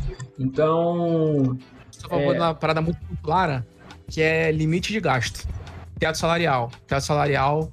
Não estou falando, ah, vamos pegar o teto salarial que é o Real Madrid hoje. Não, o teto salarial é bem mais baixo e acabar com o empréstimo no futebol. Você não pode emprestar jogador. Você tem, são seus jogadores. Estão ali. Você não pode pagar, você não quer passar do teatro, perde o jogador. Eu sou a favor de certos limites, sim, cara. Pra equilibrar outras ligas, pra ser interessante, porque é muito chato você ficar o futebol hoje mundial é, tá na mão de seis, sete times. Pois é, é exatamente isso. A gente fica preso a isso e a gente não consegue mais ver é, o Ajax sendo campeão, a gente não vê a possibilidade de Olha o que eu vou falar. Da volta do Estrela Vermelha ser campeão da Liga dos Campeões, do Steaua Bucareste ter destaque. Não precisa nem tão longe, pode ser na Itália, os times grandes da Itália. É. Acho que não digo do Pornemalt, pô. Apodreceram, né? Apodreceram. É. O que a esperança que fica aos times italianos é a entrada massiva de empresários chineses, que também ditam dinheiro, né? É. A Alemanha é também. Pô, o que, que vai virar a Alemanha? O Bayern e hoje tem o Leipzig com dinheiro de, da, da Red Bull também. Dinheiro fora de isso, refrigerante. É, de fora isso, o Borussia virou um time que é formador de jogador. Sim. Pô, cara, eu não consigo ver graça, porra. Eu acho chato. Enfim. Aí vão falar, pô, teu time aqui no Brasil tá dominando. Tá, cara, mas se tivesse limite também eu sou a favor. Não sou contra de ter um certo limite. Sim. E não tem que ser limite, isso que também é foda, chega complicado. Não é limite por país, não. Tipo, ah, o Brasil vai ser mais barato. Não. Tem que ser um limite mundial de salários ali. Obviamente não afetaria o Brasil, né? Porque o limite de salário seria bem maior. Né? Mas vai ter nunca. A não ser que um dia eu seja eleito presidente da FIFA. Aí eu vou ter um, vai ter um futebol equilibrado. Enfim. Aí a gente já faz a campanha Renan para presidente da FIFA. E passamos aí, vamos falar sobre Paris Saint-Germain, que a gente, eu achei que eu não iria falar novamente, mas eu acabei vendo notícias, que é a chegada do Skriniar, que tem um pré-contato com o PSG, e o PSG tenta já a liberação. Porque a gente sabe como é que o PSG hoje está no campeonato, né? Parece que o Gautier esgotou o time dele e tá aparentemente aí os times franceses estão manjando o time, a vantagem que o Paris Saint-Germain tinha no campeonato está se desidratando e o Paris Saint-Germain não tem reserva, né, cara? Quer dizer, o Paris Saint-Germain tem reservas ruins e não tem reservas que podem ser titulares, né? Os jogadores não têm nível e são muito caros. É complicado, né? Você tem no teu ataque titular Messi, o Messi, o Mbappé e o Neymar. Você vai ter no banco no mesmo nível? Não vai ter, pô. Não, assim, você, você se você sabe que você vai ter, se você sabe que você vai apelar com os, com os três ali, com, com o time das, com o time do jogo das estrelas, é melhor que você fortaleça o jogo trazendo alguém da, da tua base, entendeu? Traz alguém da base. Testa. Talvez o PSG tem um elenco mais equilibrado quando perdeu os três da frente e contratar em todas as pensar num time antes de ser um elenco estrelado. De ser um bando, né? Antes de ser um. É, antes de ser um é. bando, tem essa também. Pois e é. o Skriniar, pra mim, chega muito bem no PSG. Ele hoje é melhor que o Sérgio Ramos, o Sérgio Ramos tá em final de carreira e ele é melhor que o Kim Pembe. E que o será Danilo uma... Pereira. É, será uma boa dupla com o Marquinhos. Pois é. Mas é isso. A Inter de Milão tem que começar a abrir o olho porque não tem nada ganho. A gente sabe que ela precisa é muito difícil vencer hoje o campeonato, porque a gente sabe que está definido, mas é, é, é equipe ainda em, em, em, crescimento, ela precisa, precisa ser mostrado o, o que quer, entendeu? E ter a Liga dos Campeões. Se fizer um bom campeonato, quem sabe? Se fizer uma boa Liga dos Campeões. Uma boa Liga dos Campeões para Inter de Milão é cair nas, é cair nas semis. Tô falando sério. Eu acho, para Inter de Milão, acho é. que se chegar nas quatro já tá bom de bom tamanho para ela. Não, não, cara, eu acho que tem que sub, subir um pouco as expectativas. Se for Hoje, bem assim, e porque eu já falei, eu não gosto muito lá do, do Simone Inzaghi, não. Não confundirem com o Felipe Inzaghi, atacante da, do Milan, daquele Milan vencedor, que era um caneludo, mas que era goleador. Caneludo goleador. Mas é isso, né, cara? Precisa melhorar bastante o teu time, né? Não tá, a vida não tá ganha aí para a equipe da Inter de Milão e Hoje pode perder um jogador Itália, estrutural. Hoje, o grande time da Itália que pode, mal, pode ir bem longe é o Napoli, não tem como. É o melhor futebol da Itália. É um dos melhores futebols do mundo. Inclusive, já botei aqui e o Alegre é um dos melhores três trabalhos do mundo atualmente, junto com o Chaves, junto com o Arteta. Alegre? O. Não, é, pô, esqueci o nome do. Errei o nome do cara. Pioli? Não, não é Pioli, não. Não, não. Calma aí, agora me fugiu o nome do técnico do Napoli. Pá, procura aí na internet, a gente não tem problema. Palete. É, o Palete. Ah, Palete. Mas aí fica a pergunta, ô Renan: os carcamanos vão conseguir segurar o Kivarasquele e o Ozime? Não, claro que não, não tem condição, pô. Pois é, complicado. Aí. Brincadeira, gente. Eu não tô falando que, o, que a Nápoles é envolvida com o crime organizado, tá? É brincadeira, tá? Não quero que, que eu apareça morto aí. Mas é. Não, é isso. O, o que é legal na Nápoles é que finalmente a gente vai ter um jogador é, centroavante de origem, africano, que pode estar de novo ali naquele, naquele status de nível ali de Drogba e de Eto'o, né? Passamos aí depois do Paris Saint-Germain, vamos falar agora do Newcastle tentando conquistar o mundo e dessa vez começando a conquistar a Inglaterra. Eu acho que essas contratações de jogadores ingleses, elas não só têm uma finalidade dentro do time do Newcastle de você pensar no, li, no limite de jogadores, porque tem uma lista, tem uma quantidade de jogadores que você pode trazer, mas também uma tentativa de angariar torcedores, né? E contratou aí o jogador é, promessa aí, o Anthony Gordon, de 21 anos, que estava jogando no Everton, que está disputando rebaixamento ali, está num bom projeto Série B. E o valor dele aí, Renan, custou 40 milhões de libras. Ele é formado nas bases do Everton, disputou 18 jogos pelo, pelo, pelo Everton, marcou 3 gols. É, o que traz de destaque dele? Ele teve bons desempenhos nas seleções de base, sub-18, 19, 20 e 21. E é talvez aí a contratação, a principal, quer dizer, porque é a única contratação do Newcastle nessa janela de inverno. Pode ser o Matheus França também. Pode ser. Mas pagou caro esse moleque aí. Mas é, é a questão da cifra, a cifra que muda no, na Inglaterra, né, cara? A gente não sabe como, como esse garoto, garoto vai, vai render, mas tem que abrir o olho. é caro mesmo, mas foi bem caro. Foi bem caro e, infelizmente, a gente não, eu não vejo mais jogador inglês que define título, né? Porque contar com o Harry Kane. Eu acho que o único que define é o Saka, né? É o Saka.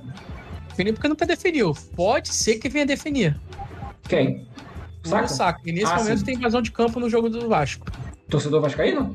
Torcedor vascaíno invadiu o campo. Eita. Foda, foda. Enfim. Começa de ano pro Vascão, hein? Pois é. Mas é isso. Passamos aí depois do Newcastle, vamos falar sobre Arsenal e sobre a boa geração do Brighton, porque o Moisés Caicedo aparentemente entra na rota do interesse aí do Arsenal, uma vez que a gente esqueceu de falar essa notícia porque perdeu, porque o editor não quis colocar o vídeo, né? Indireta? Não, uma direta. Mas, porque era a possibilidade do Declan Rice ir para o Arsenal o Arsenal também estuda a possibilidade de talvez o Moisés Caicedo vir. E tem a declaração dele aqui falando, Renan. Eu vou até falar aqui sobre o Moisés Caicedo, que ele fala aqui. Sou grato ao Brighton por me dar a chance de vir para a Premier League e, me, e sinto que sempre fiz o melhor por eles. Sempre jogo futebol com um sorriso e com um coração. Sou o caçula de 10 irmãos de uma criação pobre em Santa Domingo, no Equador. Meu sonho sempre foi ser de jogador mais condecorado da história do Equador. Estou orgulhoso de poder fazer um valor de transferência recorde para o Brighton o que lhes permitiria reinvestir e ajudar o clube a continuar tendo sucesso. Os torcedores me levaram para seus corações e sempre estarão em meu coração, então espero que eles possam entender por que quero aproveitar esta oportunidade magnífica.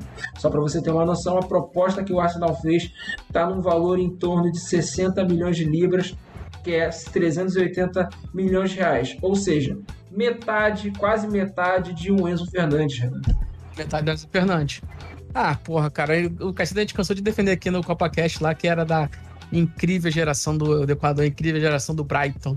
Esse seria um bom reforço pro Arsenal, né? Precisa, precisa qualificar o elenco. Bom reforço. Mas se traz o Moisés Caicedo, não traz o Declan Rice. Ou pode trazer na temporada que vem, pô. É, pode ser, pode ser, pode ser. Porque tem, tem as premiações, tem a venda de camisas, tem todo o orçamento. O Arsenal ele é um, um time, um time empresa. Então, isso não é impeditivo e dentro daqueles orçamentos que o Arsenal gastou nos últimos anos, né? Talvez seja o, o principal orçamento, né? Sim, sim. O Arsenal gastou bastante. Gastou Às passa a ideia que o Arsenal não contrata ninguém, mas o Arsenal gastou sim. sim. Ele foi um dos times que mais gastou dinheiro na última janela. E tá dando resultado, né? Sim, com certeza, tá dando resultado.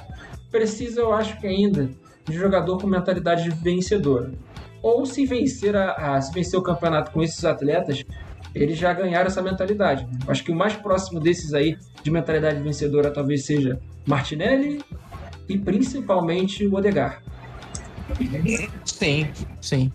E o Saka, talvez, né? Eu não vou, não, não vou esquecer o ah, garoto. Né? Sim, não. Saka provavelmente vai ser eleito ele ou o Odegaard, o craque do time no campeonato. Pois é. O Jesus se machucou, né? Pesou isso pra ele, mas isso será com justiça, porque o Odegaard e o Saka estão jogando muita bola. Sim, exatamente. Passamos depois de falar do Moisés Caicedo, a gente vai falar agora sobre Nottingham Forest. E dessa vez eu tô achando que o Nottingham não cai. não tô achando mesmo, não. Porque teve o um rumor aí do interesse do Keylor Navas, a equipe bicampeã da Liga dos Campeões, com um título grande o Navas, já tem mais título na carreira do que o Harry Kane, por exemplo. É, seria um, bom, seria um bom nome pro, pro, pro Nottingham. O Navas, por muitas vezes, foi superestimado no futebol mundial, né? O que é um absurdo. Subestimado, é, superestimado quando disputou vaga com o Donnarumma, foi subestimado quando jogou, disputou vaga com o Courtois, sempre botava ele como sem contestação, os dois caras têm que jogar. E não era bem assim, né? O Navas jogou, agarrou muito por onde passou. Pois é, isso é uma agarrou sacanagem. Isso é uma sacanagem, mas. E digo que eu acho que ele seria muito estrutural pro Donnarumma, que tá, passa por alguns momentos assim complicados no Paris Saint-Germain, às vezes falha, erra bobeira. A gente tem que lembrar que por mais que ele tenha decidido o campeonato da Inter de Milão, ele é um jogador muito novo, né? Ele é um jogador muito novo. Mas é isso. E outra contratação aí, outra contratação que eu fico pensando, a pensar, Renan, que talvez dê certo, apesar de que eu não sei como é que esse cara joga, que a possibilidade do Felipe do Atlético de Madrid vir para o Nottingham também. Ele que ah, é jogador brasileiro, jogador brasileiro, destaque no Corinthians. E se eu não me engano ele jogou acho que cerca de 110, 112 partidas porque sempre foi reserva no, no time, no time madrilenho, de ir aí para o Nottingham numa nova missão aí, para quem sabe garantir aí a, é, a vida do, da equipe.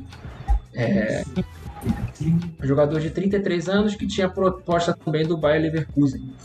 É, cara. Não sei se eu investiria nele não se eu fosse o Nottingham Forest. Teria um é. pé atrás. Só sei. por questões mesmo de idade, porque o Nottingham Forest tem muito dinheiro, né? Gastou muito dinheiro na janela e tá montando a panela brasileira. É, Nottingham Forest tá virando o novo Shakhtar Donetsk, né, cara? Né? O novo Shakhtar. Se tiver, é, se tiver o mesmo sucesso que o Shakhtar teve na Ucrânia. Pois é, né? Se começar a farmar realmente título, mas eu não vejo, eu não vejo, vai farmar não. Eu não vejo da, da mesma forma talvez como, como eu já falei muitas muitas vezes que eu sempre elogio como é interessante o planejamento, do Newcastle United, cara. Como é interessante.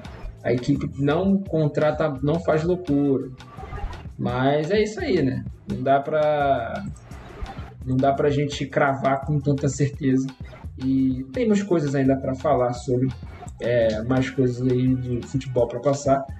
E acho que eu tô me engano, depois do Felipe falar dessa contratação. Eu vou, eu vou deixar só o Renan falar que é a ida do Winston McKenney para o Leeds United. Ele vai por empréstimo com opção de compra, o valor de uma transação de 1,25 milhões de euros, aproximadamente 7 milhões de reais.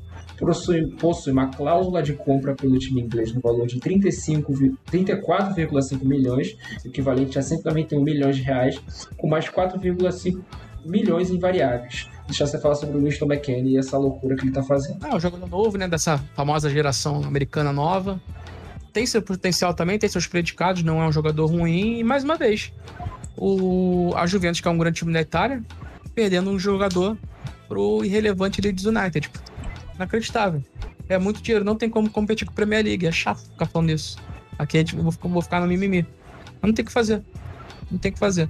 Pois é. E a Juventus que tá prendendo tendo que vender o almoço para comprar janta, principalmente quando mais uma vez resolveu enganar resolveu Dinheiro. enganar agora financeiramente a, a, a Série A, né? E é... a punição foi, foi, foi branda, tá? A pois punição é. deveria ser pior. Quer ouvir uma curiosidade sobre a Itália agora, Renan? Diga. A Itália, que é o país de onde surgiu a operação que inspirou a Operação Lava Jato. A Operação Mãos Limpas. E, a, pasmem, a Operação Mãos Limpas também não acabou em nada, deu em nada. Prenderam os políticos e soltaram. Deu em nada.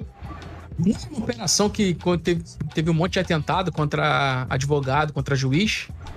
E tem até, acho que é um famoso que explode uma rua para matar um cara. Teve? Teve um caso desse na Itália, não sei se é associado a essa operação. Ah, mas tem um caso desse na Itália que os caras explodem a rua para matar um cara. Pois é, eu lembro só da situação do, do, do Brasil do, do Espírito Santo que o Espírito Santo é uma terra muito violenta. Tem muito caso lá de, de dono de terra lá matando, matando as pessoas em Vitória. Vitória é uma das cidades mais violentas do, do, do, do Brasil no começo ali dos anos 90. Mas é isso. É, depois de falar sobre o McKinney, depois dessa digressão falando sobre, o, sobre a violência no mundo e corrupção, vamos passar agora sobre o River Plate, que contratou Solomon Rondon, ex-Everton, ex-Newcastle United, é, uma opção aí pro ataque de mais tantas aí que já trouxe aí pro treinador, novo treinador do River Plate, que é o Demi Kelly. Belíssima opção para fazer dupla com Borja, hein? Pois é, velho. Bom, sei, e se eu, eu falei. E se eu falei que a Premier League tá acabando com a, com, com a competitividade na Europa? Isso não tem impacto nem em Champions League, tá? é, a gente vê o River Plate, que hoje é um dos grandes times do, do América do Sul, contratando o Borges e o Rondon. Não tem competitividade aqui, é pior ainda. Aqui é totalmente dominada por time brasileiro. E vai continuar sendo por um bom tempo. Exatamente. É... Não tem como, cara. Não tem como. O Rondon, que é aquele jogador, aquele atacante, vamos dizer assim, clássico, né? Vamos dizer que ele é aquele clássico Grosso. alto, né? Mas eu não sei o que pensar. Eu realmente não sei o que pensar sobre, sobre a vida dele. Ele é um, um cara tá mediano e não sei. Pô, assim, eu fico pensando, será que, que qual foi a negociação do River Plate na venda do Julian Álvares ou do Enzo Fernandes, cara? O que aconteceu com o dinheiro, né? Cadê o que aconteceu com o dinheiro, cara? Cadê o dinheiro dessa merda? Cadê o dinheiro? Pois é, cara. Eu, porra. É que sabe qual é o problema do, do Álvares e também do, e do, do Enzo e do, Fer- e do Enzo Fernandes? Não foi tanto dinheiro assim, né? Mas foi algum. Mas cadê o dinheiro? Cadê? Pois é. Enfim, é isso. É- São essas contratações do, do, do River Plate. Boa sorte aí ao Salomão Rondon. Se eu não me engano, uma temporada aí, ele fez parte também daquele Málaga endinheirado, né? Só para ter uma noção aqui do, dos números dele. Ele tem 38 gols em 93 jogos pela seleção venezuelana. Ele é o maior artilheiro da seleção venezuelana. Então aí, boa sorte aí ao Salomão Rondon. E vamos falar agora sobre o Bayern de Munique e João Cancelo. Renan, se você está vendo a transmissão, você está vendo a bela imagem do Guardiola abraçando o Cancelo numa posição ali, que são uma daquelas posições que é, cômicas ali, daquelas piadas que tem sobre o, o Guardiola. Que ele já, já agarrou assim, eu acho que o Ribéry na época de Bayern de Munique. O Cancelo não tá com a cara muito satisfeita, não, né? Essa tá. é uma negociação surpreendente. Essa eu não apostaria nem um pouco que o, que o City ia liberar o, o Cancelo. Cancelo que veio na temporada absurda, temporada passada. Nessa agora ali, sei lá, um pouco abaixo. Tem, agora tem a Kobitz do aqui, tem o Rico Lewis também que vai bem. Mas eu não liberaria o Cancelo, não. Ah, tu para pra pensar que o Cancelo tá perdendo para um, later... pra um zagueiro e lateral comum, comum, que é o Ake. Ah, sim, mas tem o Rico Lewis que subiu também, é um moleque de muito potencial. Mas, sei, mas eu não liberaria o Cancelo, não. Enfim, ele O vai. Bayern seria um excelente reforço.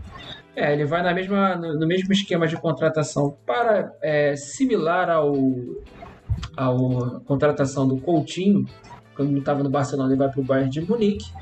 E mas é aquilo, né? O último cara que foi, ele jogou bem, jogou bem, é, foi estrutural para foi estrutural para a equipe para equipe bávara, mas não recuperou o futebol, né?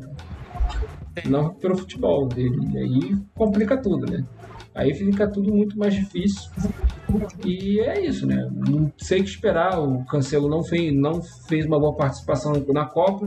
Também tava a questão do Fernando Santos, que achava que ele jogava uma outra lateral, quis botar ele na outra. E ele jogou muito pouco. Teve jogos que no City ele foi expulso, né? E aí é complicado. Depois do João Cancelo, a gente vai falar sobre, agora sobre a Supercopa. Principal Super. jogo da Supercopa. Você quer que eu fale primeiro sobre o texto que eu postei tanto no Instagram, no Facebook? Diga. O que você quer falar? Que eu foi Diga, um pode. texto que reflete muito a minha impressão sobre esse jogo, né? Principalmente do lado do Palmeiras. Depois eu fiz um texto que eu deixei a parte realmente do Flamengo aí, a parte. Mas é que o deu, eh, deu Palmeiras, né? Di- Diante de todas as projeções que a gente fez, né? O antigo Palestra Itália, é comandado pelo Abel, vence, jogando para longe as crises extracampo, né? Mérito do Abel entra a análise da evolução do futebol em elencos em, joga... em que jogadores estrelados ou não precisam ajudar coletivamente em transições de defesa e dentro de campo, não preso apenas às características individuais dos craques dos times. A gente comparar hoje no futebol interna- internacional, tem até o Modric que volta para marcar na Croácia. né? Time de consistência técnica, regularidade, entrosamento, conseguiu demonstrar força depois das duas baixas do Scarpa e do Danilo e dar espaço a outros nomes do elenco do atual campeão né, brasileiro. E aí fica a questão: o Gabriel Menino pode ser esse nome para a posição deixada no meio de campo do Danilo e para meio, meio atacante vem outro nome para a posição? Tem que ver. E comemora o Palmeiras que pela primeira vez ganhou a Supercopa do Brasil. Foi um título, acho que, que faltava ao Abel Ferreira. Mas é isso, né? A gente fala de outro título, pô, só falta realmente Sul-Americano, mas Pra É, time, que tá, time que tá numa O prateleira acima. não tem sul-americano. Não, pra, tá. pra times que estão numa prateleira acima, que são o Flamengo e o Palmeiras, não interessa a Sul-Americana. Todo Nem respeito um a quem ganha. Mas não é interessante. Não é. é e seria a, porque- mesma coisa, seria a mesma coisa se o São Paulo tivesse com um time bom. Seria a mesma coisa pro Vasco se tivesse um time bom. Seria a mesma coisa pro Botafogo se tivesse já com um time mais consolidado. Não, Botafogo é bom, né? Não, porque o Botafogo. falta títulos ao Botafogo. O Botafogo tem que Falta, ter uma, tem que ter ganhar, cara. É sempre bom ganhar, mas a Sul-Americana pro Flamengo e Palmeiras hoje é. Você ganhar porque deu errado a Libertadores. Então é um Your, fracasso. your, your, your Self Killer mandando mensagem pra gente. Oi, fala aí, ô. fala aí, Youssef Killer. Acho que é isso. É, é aquilo. O Palmeiras hoje tá num. um- tá num. Porra, três anos de. de, de Abel contra 30 dias de Vitor Pereira é muito mais time hoje. O Flamengo, por nome, não tem nem como comparar. Porra, é até cruel comparar com o Palmeiras. Não tem Sim. como, ainda mais depois que saiu de capa e o Danilo. Mas como time, o Palmeiras tá à frente, é isso. Foi um grande jogo. O, apesar de tudo, o Flamengo conseguiu fazer três gols no Palmeiras, que não é pra qualquer um, mas tomou quatro. pô. Toma E quatro. toma quatro e foi preocupante a forma como o Flamengo marcou. Aí hoje já começou, surge aqueles caras lá, os caras influenciadores do Flamengo, dando show. Ah, a diretoria tem que falar com o Vitor Pereira. Cara, o Vitor Pereira não é idiota, ele não quer perder tomar quatro num jogo. Ele já viu quais são os problemas e o que, que pode consertar. O problema é que só com o tempo, porra. Só com o tempo. O Exatamente. Flamengo tem 30 dias de trabalho. E, cara, infelizmente o Mundial mudou de data. O Mundial agora é início do ano, que pega o início de trabalho no futebol brasileiro. Porra, Vai ser mais difícil ainda ganhar. Eu falava assim que, caralho, toda vez que eu vejo o Real Madrid, estão deixando a gente sonhar. Toda vez que eu vejo o Flamengo, eu falo assim, porra, não, vai, não adianta sonhar, não vai dar. E aí vai ser muito difícil. É muito difícil mesmo. O título do Flamengo no Mundial é chegar na final. E não Exatamente. tomar uma porrada na final, que é a tendência, pô. Porque o, pô, o trabalho do Real Madrid hoje também, apesar de tudo, tá muito à frente. E você vai ter o Vinícius Júnior ciscando em cima do Varela. É complicado, né? É complicado. Tá, tá bem complicado a marcação do Flamengo. O Vitor Pereira já falou isso. Falou que o Flamengo é um time muito técnico, mas esses jogadores técnicos não têm força física e é verdade, pô, não tem. Falar, mas em 2019 o Flamengo jogava com esses caras e conseguia. Era um, era um time bem mais tre- bem treinado, tava treinado há mais tempo pelo Jorge Jesus e levou tempo pra conseguir jogar daquela forma. Uhum. E o Bruno Henrique na frente, que é diferente do Pedro, não tô comparando o nível, tô comparando função dentro de campo. E você tinha os caras que estavam por quatro anos mais novos. Pesa, né? Pesa O muito. Everton Ribeiro tem ainda 34, o Arrascaeta não tem essa. Porra, não é esse tipo de jogador. Aí tem a mudança. O Flamengo bota o Arrascaeta marcando pelo lado e o Everton Ribeiro. Pô, não dá certo. O Flamengo foi a zona no meio de campo. O Gerson é agonia. Aí você sente saudade do João Gomes. O João Gomes, que muita gente fazia pouco, ah, o João Gomes não chega muito na frente, não tem muita qualidade no passe. Porque não é pra ele chegar. O que o João Gomes fazia no Flamengo hoje não tem ninguém pra fazer no elenco, não tem mesmo. Que é correr por todo mundo. Ele segurava o tranco lá atrás dos caras por na frente marcando menos. Ah, tem que ver, cara. Não dá muito pra fora. Tem pontos positivos, tem pontos negativos, mas você tem. Deixar o cara treinar, cara. O Paulo Souza teve um tempão pra treinar. Você via que não tava dando resultado e não ia na frente. No Vitor a gente não tem essa certeza ainda porque, porra, cara, não teve nada. O Flamengo não vai ser testado no Campeonato Estadual. No máximo contra a grande, inclusive, era na volta do Mundial, o Flamengo pega Independente do Vale, Del Vale duas vezes. É um Sim. time bem mais fraco. E pega na sequência Botafogo, Vasco e Fluminense.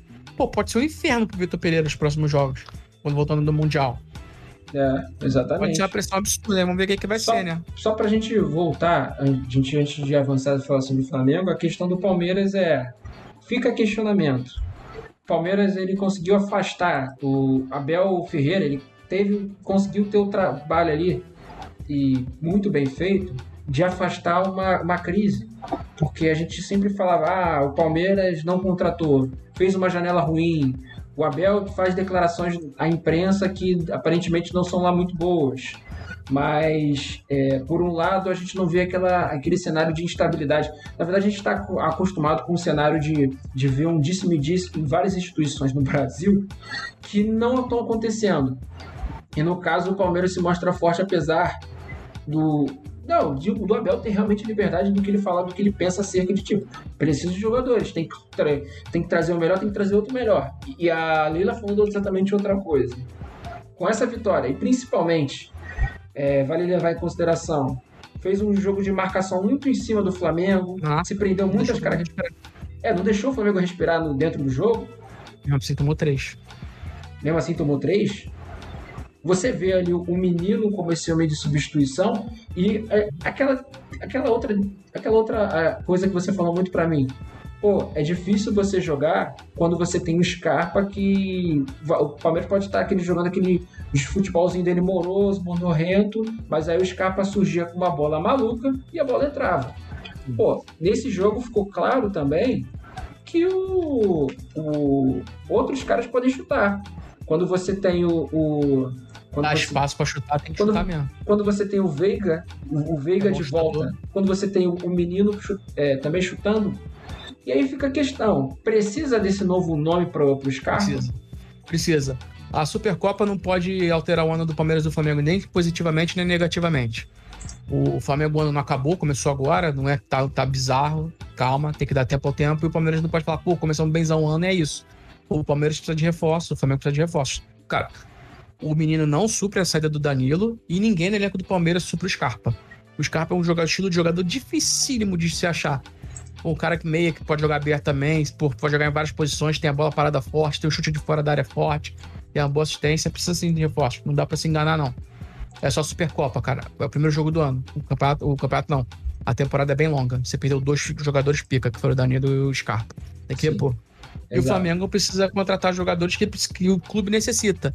Não precisa contratar jogadores de nome, por causa de status, como o Flamengo gosta muito de fazer. E parece que o Vitor Pereira pediu um lateral direito, um lateral esquerdo, para que ele quer ter três opções. Talvez não confie em ninguém. Mas o Flamengo acho que hoje não tá tão mal servido de lateral como já teve um tempo atrás. E ele quer um ponta direita, talvez seja o Ângelo, que surgiu a especulação, e ele quer um meia para reserva do Arrascaeta. Sim. Ele, em 30 dias do Flamengo, de Flamengo, ele já percebeu tudo que o Flamengo não tem. É. Ah, e ele quer um cara que tem as características do João Gomes. E Esse só agora pra gente, achar. pra gente seguir agora para falar exatamente sobre Flamengo, eu fiz um texto que eu não divulguei, né? porque a gente tem que divulgar o vencedor, obviamente, né? E o texto sobre, sobre o Flamengo é que é o sinal de alerta em começo de um ano que vai ser difícil. Dentro de todos os títulos que o clube pode vencer neste ano, a perda da Supercopa fica mais uma vez como aprendizado, se a gente levar em consideração que o Flamengo perdeu lá em 2021. Em 2022, perdão. Em não adotar uma filosofia futebolística, o que é comum a um o que não é comum a uma liga emergente, como se tornou o futebol brasileiro, o clube precisa parar a volátil, a volátil alternância de, de treinadores nos últimos quatro anos de, de um time com uma mentalidade vencedora. Enquanto em 2022 o que pesou foi seus jogadores mais velhos, que não conseguiam mais corresponder, 2023 é entender que não só a mudança de técnicos de forma muito rápida tem que acabar, mas sim criar um estilo de jogo, uma forma como o Flamengo joga um padrão de jogo passado que vem do fraudinho até o time principal. Por outro lado, há tempo para melhorar para o real foco do Flamengo nesse ano, que é o brasileiro. Assim, ganhar o Mundial pode ser por uma cagada, pode ter um. No Flamengo pode rolar um tal de um Adriano Gabiru da vida, o Flamengo fazer o gol, como aconteceu com o Internacional, ou ganhar nos pênaltis. E aí. Os pênaltis o Flamengo não vai ganhar. Pois é. E e vale de aprendizado e fica pro, e, e fica para provocação do torcedor flamenguista que sentiu a derrota, o pós-derrota é que nos dois últimos anos, os últimos vencedores do título da Supercopa, título que abre, que abre a temporada, só ganharam esse título no ano. O Flamengo 2021, que teve a piticada no final. Eu não vou nem levar em consideração o Carioca, porque para mim Carioca realmente não considero para times que estão na, na Série A. É, só casos muito raros para o Cuiabá, que é muito importante para o Cuiabá, é muito importante para o Fortaleza. Times que, tá, que tem uma expressão muito menor porque tem menos investimento. E o próprio Galo em 2022, que o que preso, é. pesou para o Galo? Lesões dos principais jogadores, o Zarate o tempo inteiro machucado, teve a lesão séria do Arana, é, a falta de pênalti para o Hulk, né? E seja muita falta. É, perda dos principais jogadores, a taxa etária é muito alta, você tinha jogadores muito velhos, o Nacho é um jogador acima da faixa dos 30, o Hulk é um jogador acima da faixa dos 30, o Mariano é um jogador acima da faixa dos 30. É... E o dia do inferno, né? Que aí o Galo não virou mais nada. Que quase não foi para Libertadores 2023. E aí, para você pensar, torcedor flamenguista que se importa com isso, será que o Palmeiras vai desidratar para isso, para o Flamengo, não importa, porque o importa é disputar o brasileiro. É sair daquela inércia de ficar pensando, preciso do time das Copas. O Flamengo não é para ficar jogando 27 partidas. Eu estou falando isso muito, em principal, é, Não tô criticando o trabalho do Dorival. O Dorival fez o que podia naquele time. Mas é, o Flamengo tem investimento que não pode ser gasto para jogar 27 partidas. Exatamente. Tem que jogar 38 partidas muito bem. Tem que jogar 38 partidas muito bem. Tem que voltar a valorizar o brasileiro e entender que é o principal título que o clube brasileiro pode ter no ano. Ah, é. Tem que focar. Se você tem esse dinheiro que você tem, investimento que você faz é pagar brasileiro. Mas fala, Ah, bicho. claro, fala- claro que a Libertadores todo mundo quer, mas é uma Copa, né? Um dia ruim pode acabar a Copa. Mas eu vou falar, eu vou falar um aqui. escorregão acabou. Eu vou falar, eu vou falar uma parada, uma parada, uma piada aqui. Cara, Passa. É, a gente sabe que o. é, agora pela, pela zoeira, pela provocação, a gente sabe que existe um mundo, pode existir um mundo em que o Palmeiras pode ser que desidrate mesmo nesse ano. Muito Se, difícil. Com Abel? não, Com Abel, não. se, se acontecer é, as seguintes coisas. O Palmeiras está à vista aí à procura de jogadores e contratações extremamente pontuais.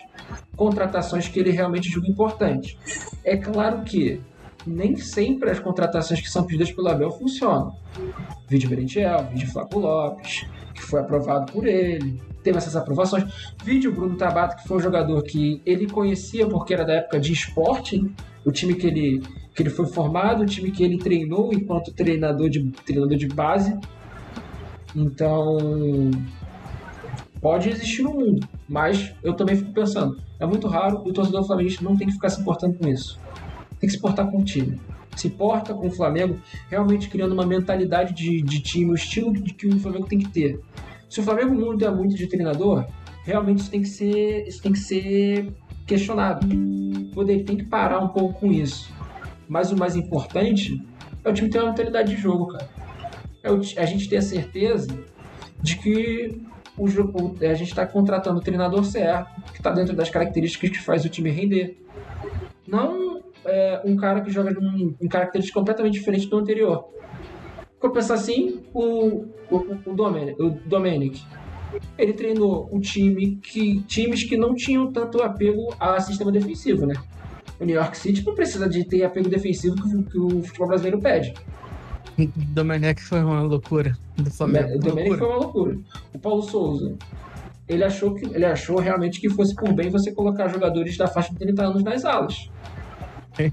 Ah, eu, Paulo Souza, não quero nem. nunca Passa batido. Pois é. O único que conseguiu fazer a leitura, a leitura bem do time como funcionava foi ninguém mais, ninguém menos que o Dorival.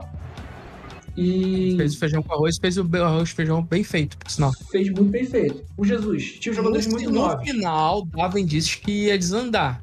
Quase desandou, né? Quase desandou. Mas, no final das contas, foi campeão. O, o Dorival, o Dorival não, o Jesus, tinha jogadores mais novos, mas não menos importante, ele tinha. é, eu ouvi também essa informação de que os jogadores se gastaram todos naquela temporada. Muito principalmente. A gente não vai ver mais nenhum. A gente nunca vai conseguir, talvez, ver esse esforço dentro de Palmeiras que o, que o Flamengo teve, não por um clubismo, mas é porque acho que eu vejo que é humanamente é impossível. Você vai quebrar os seus jogadores.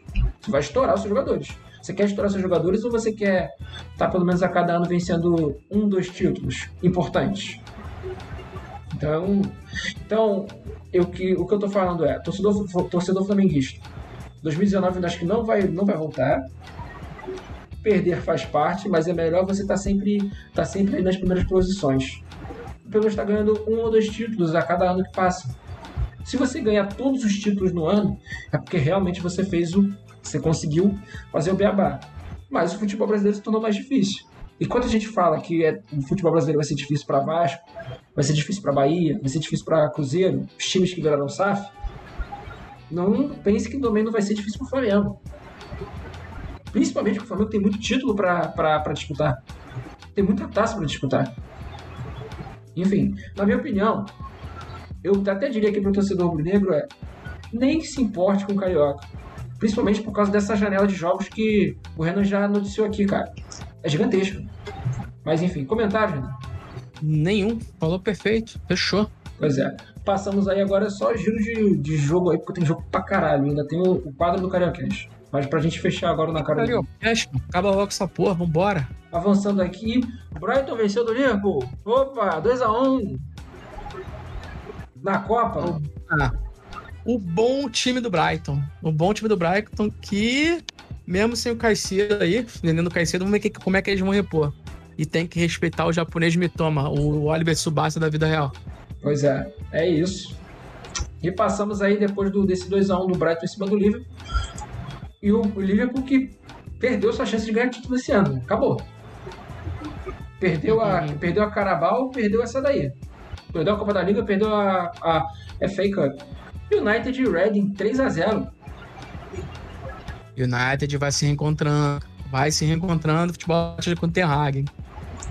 Passamos para a próxima aí. Preston e Tottenham. É, confesso que não, me interessei em assistir Preston cara, e Tottenham. O, não prestei o Tottenham é nosso patinho feio, cara. Coitado do Tottenham, mano. É, pode ser que o Harry Kane dê a vida aí pra gritar é campeão pela primeira vez na vida, pra ele cantar We are champion com a taça. Mas não vai acontecer, né? O Harry Kane é o Tottenham. Pois é. É, é isso, né, cara? É complicado. Não, não tem o que, o que pensar muito, porque o Tottenham, infelizmente, as contratações que ele pensou em fazer nessa janela foi. É brincadeira. Não deram certo, né? Não, eu não vou criticar, tá? Olha só, não, não tô querendo criticar o, o atleta, até porque a gente não sabe como é que vai ser ele. Mas o Manjuma não era o principal jogador para vir pro, pro Tottenham, não, né? Era, não sei. Não era. É, é complicado. Não era pra, pra ser ele o principal nome. Não é pra ser. Mas também nem chega com essa, com essa pecha de ser o principal nome. Chega pois pra é. ser mais um no Tottenham. Pois é, pois é. E o que eu vou falar é o senhor, o senhor Antônio Conte. Isso me leva a questionar algumas coisas. Por que que trouxe o, o, o Richarlison se você não utiliza ele, né, cara? Essa que fica a minha reclamação. Mas, enfim, é a minha reclamação contra a reclamação do treinador. Eu não posso fazer nada a respeito disso e nem ele vai, nem ele vai me escutar. Mas enfim. Passamos aí, vamos agora para Wrexham e Sheffield. Eu fiz questão de colocar isso porque tem a carinha do Ryan Reynolds ali. Né? Você chegou a ver essa partida? Você vê, vê a série dele? Não, ainda não vi. Olha a minha cara. Né? Você acha que eu parei minha vida para ver Wrexham e Sheffield? O grande Wrexham. Daqui a pouco... se o Ryan Reynolds estivesse aqui em casa me falando, ah, eu vou te dar dinheiro. Não, se desse dinheiro, claro que sim. Mas, pô, sem condição. Vou série, quero ver, tô interessado em ver a série. Já apareceu aqui no meu IPTV. Mas eu tô aqui. Não, não, eu só não comecei a assistir porque eu tava vendo a da série da Kids na Netflix e agora eu tô vendo a série da Kids na, na Globo. Na Globo Play. Mas assim que acabar, eu vou assistir do Rex, mas sinceramente, o jogo mesmo do Rex eu não tive o menor interesse em assistir. Zero. Também Zero. não assisti, só coloquei a informação. Esse, esse jogo eu vi. City Arsenal cara, um dos primeiros dos três embates aí mais recentes aí do City do Arsenal. E difícil, hein? Difícil. E deu City. Deu a lógica, né? Deu City, deu a lógica. Deu, será que deu a lógica nessa temporada? Não sei não. Eu já falei que o Arsenal pode ser campeão sem vencer o, o City esse ano. Pode ser, pode ser. Pode empatar as duas partidas, pode ser que perca uma e empate a outra, mas. Pode é, perder as duas. Pode perder as duas. Mas, mas é. Eu acho que o, o City não é um time que pode ser desconsiderado. Fez claro um começo, fez um começo ruim na, dessa Premier League em muitos anos. Que eu acho que o foco desse, desse City não é ganhar a Premier League esse ano. O foco desse City é, é Champions. Ah, não. O foco do City é sempre ganhar a Premier League, cara. Eles sempre querem também. É o Guardiola, pô.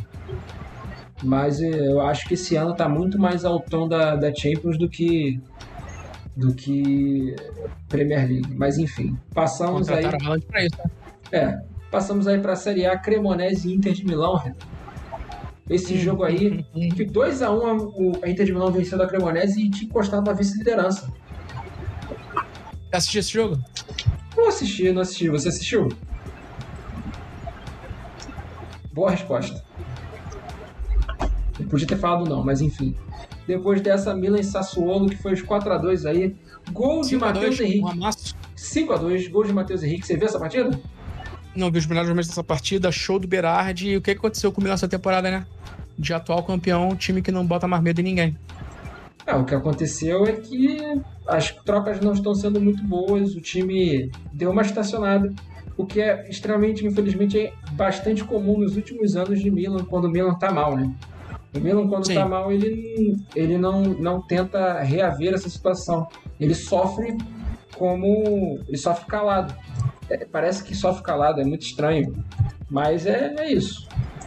Milan perde e vamos seguir aí. Depois dessa, desse jogo da Série A, Juventus e Monza, 2 a 0 o time do Berlusconi.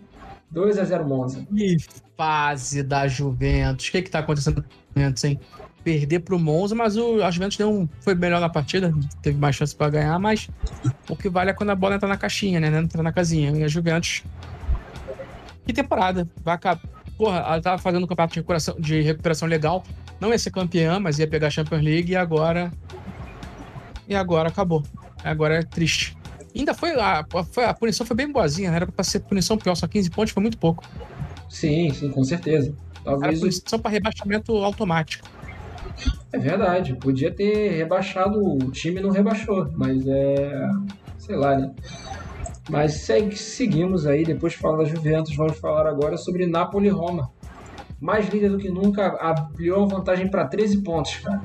Esse ano, esse é o ano da Napoli, né, cara? Acho que esse ano desse ano não passa, não. Só um acidente de percurso gravíssimo. E não duvido da Napoli muito longe na Champions League. Tipo, a gente tá falando mais cedo de semifinais pra Inter. Eu não duvido da Napoli, do Napoli chegar. E essa foto aí pesadíssima que você botou. Kravatskelia e Osimhen. São dois caras que estão jogando muita bola. Estão entre, entre os melhores jogadores da temporada e não devem virar a próxima temporada na, no Napoli. O Kravatskelia agora é recente, foi essa temporada, mas o Osimhen já vem bem, já tem um bom tempo. É, só que ele precisava, acho que, do Kvaratskhelia para ter esse destaque, né? Sim.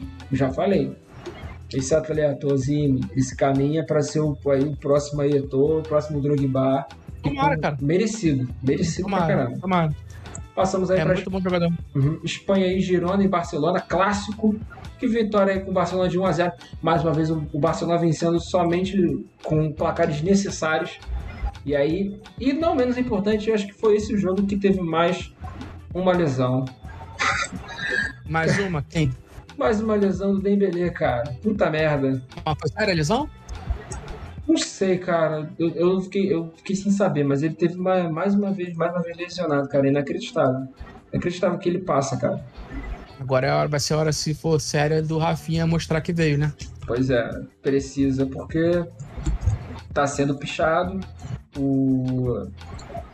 Esqueci o nome dele. O Chaves já, já demonstrou certa insatisfação pelo que pinta. E é isso, é o que sobra ao, ao, ao Rafinha. É isso que ele tem que fazer. Principalmente se você levar o fato de, de ciclos de, de seleção em que última Copa, quer dizer, a última e única Copa que disputou, ele não foi muito bem, ele foi péssimo. Mas é isso.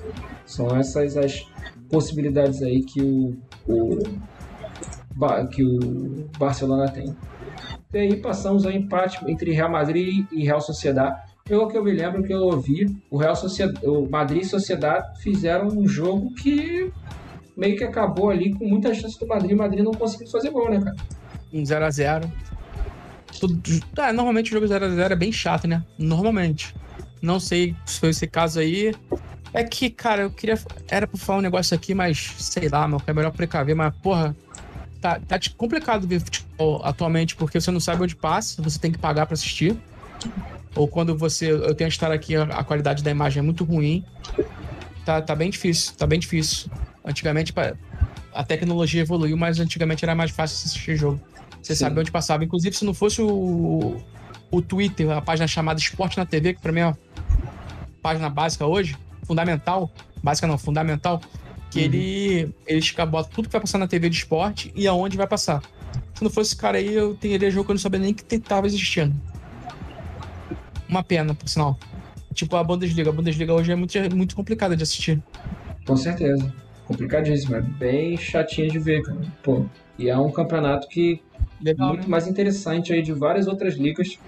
Sim. Mas é isso, faz parte complicado. A gente Até que os próximos dois jogos você vai falar, eu vou falar, não sei. Não sei nem onde passou. Sim. Então só vou passar aqui só o, o que passou dos, dos, outros jogos, os placares. Porque até porque eu não tô conseguindo encontrar imagem mais. Já fica com a imagem aí. Só pegar a imagem do. Que eu peguei a última imagem aí do Bayern, Bayern de Munique e a Eintracht, que foi um jogo que também acabou 1 a 1 É o terceiro empate do Bayern de Munique na Bundesliga. Será que tem um campeonato? Tem, tem, tem, uma, tem uma desidratação realmente do trabalho do Nagelsmann. Acho que essa parada ali foi muito ruim para o pro Bayern. E o Bayern meio que se prende aí fazendo suas contratações pontuais, desde Blind, desde Sommer, desde. Desde caramba, da possibilidade do Cancelo. E não menos importante, né? Que ideia do Nagelsmann de, de não permitir o Gnabry de tirar o dia de folga dele, né? Porque foi isso. Caralho, ele tinha o dia livre, ele podia fazer o que ele quiser da vida dele. Ele só tinha que chegar no, no treino e não, e, não, e não prestar serviço. E, e, dizer, e mostrar serviço. Se ele mostrasse serviço, aí sim, poderia ser criticado. Mas aí, você vê, o principal goleiro da, do time e principal goleiro da seleção alemã, maior goleiro da história, principal goleiro da história, o cara resolve esquiar. E ninguém fala nada. Ninguém fala nada. Então é isso. Não deveria, né?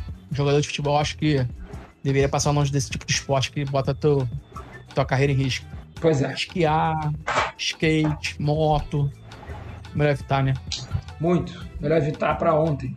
Mas é, é, isso, entendeu? É, são essas coisas que me deixam a questionar. E eu ia colocar mais imagens, mas eu acho que eu não vou colocar mais imagens, não, porque não estou conseguindo achar. Mas... Daqui a pouco vai ter que botar foto do Close aí no jogo do Bayern de Munique. É porque agora tem muito jogo, cara. Tá acontecendo muita é. partida. Mas aí a gente encerra dessa, dessa parte aqui. Esse na cara do gol.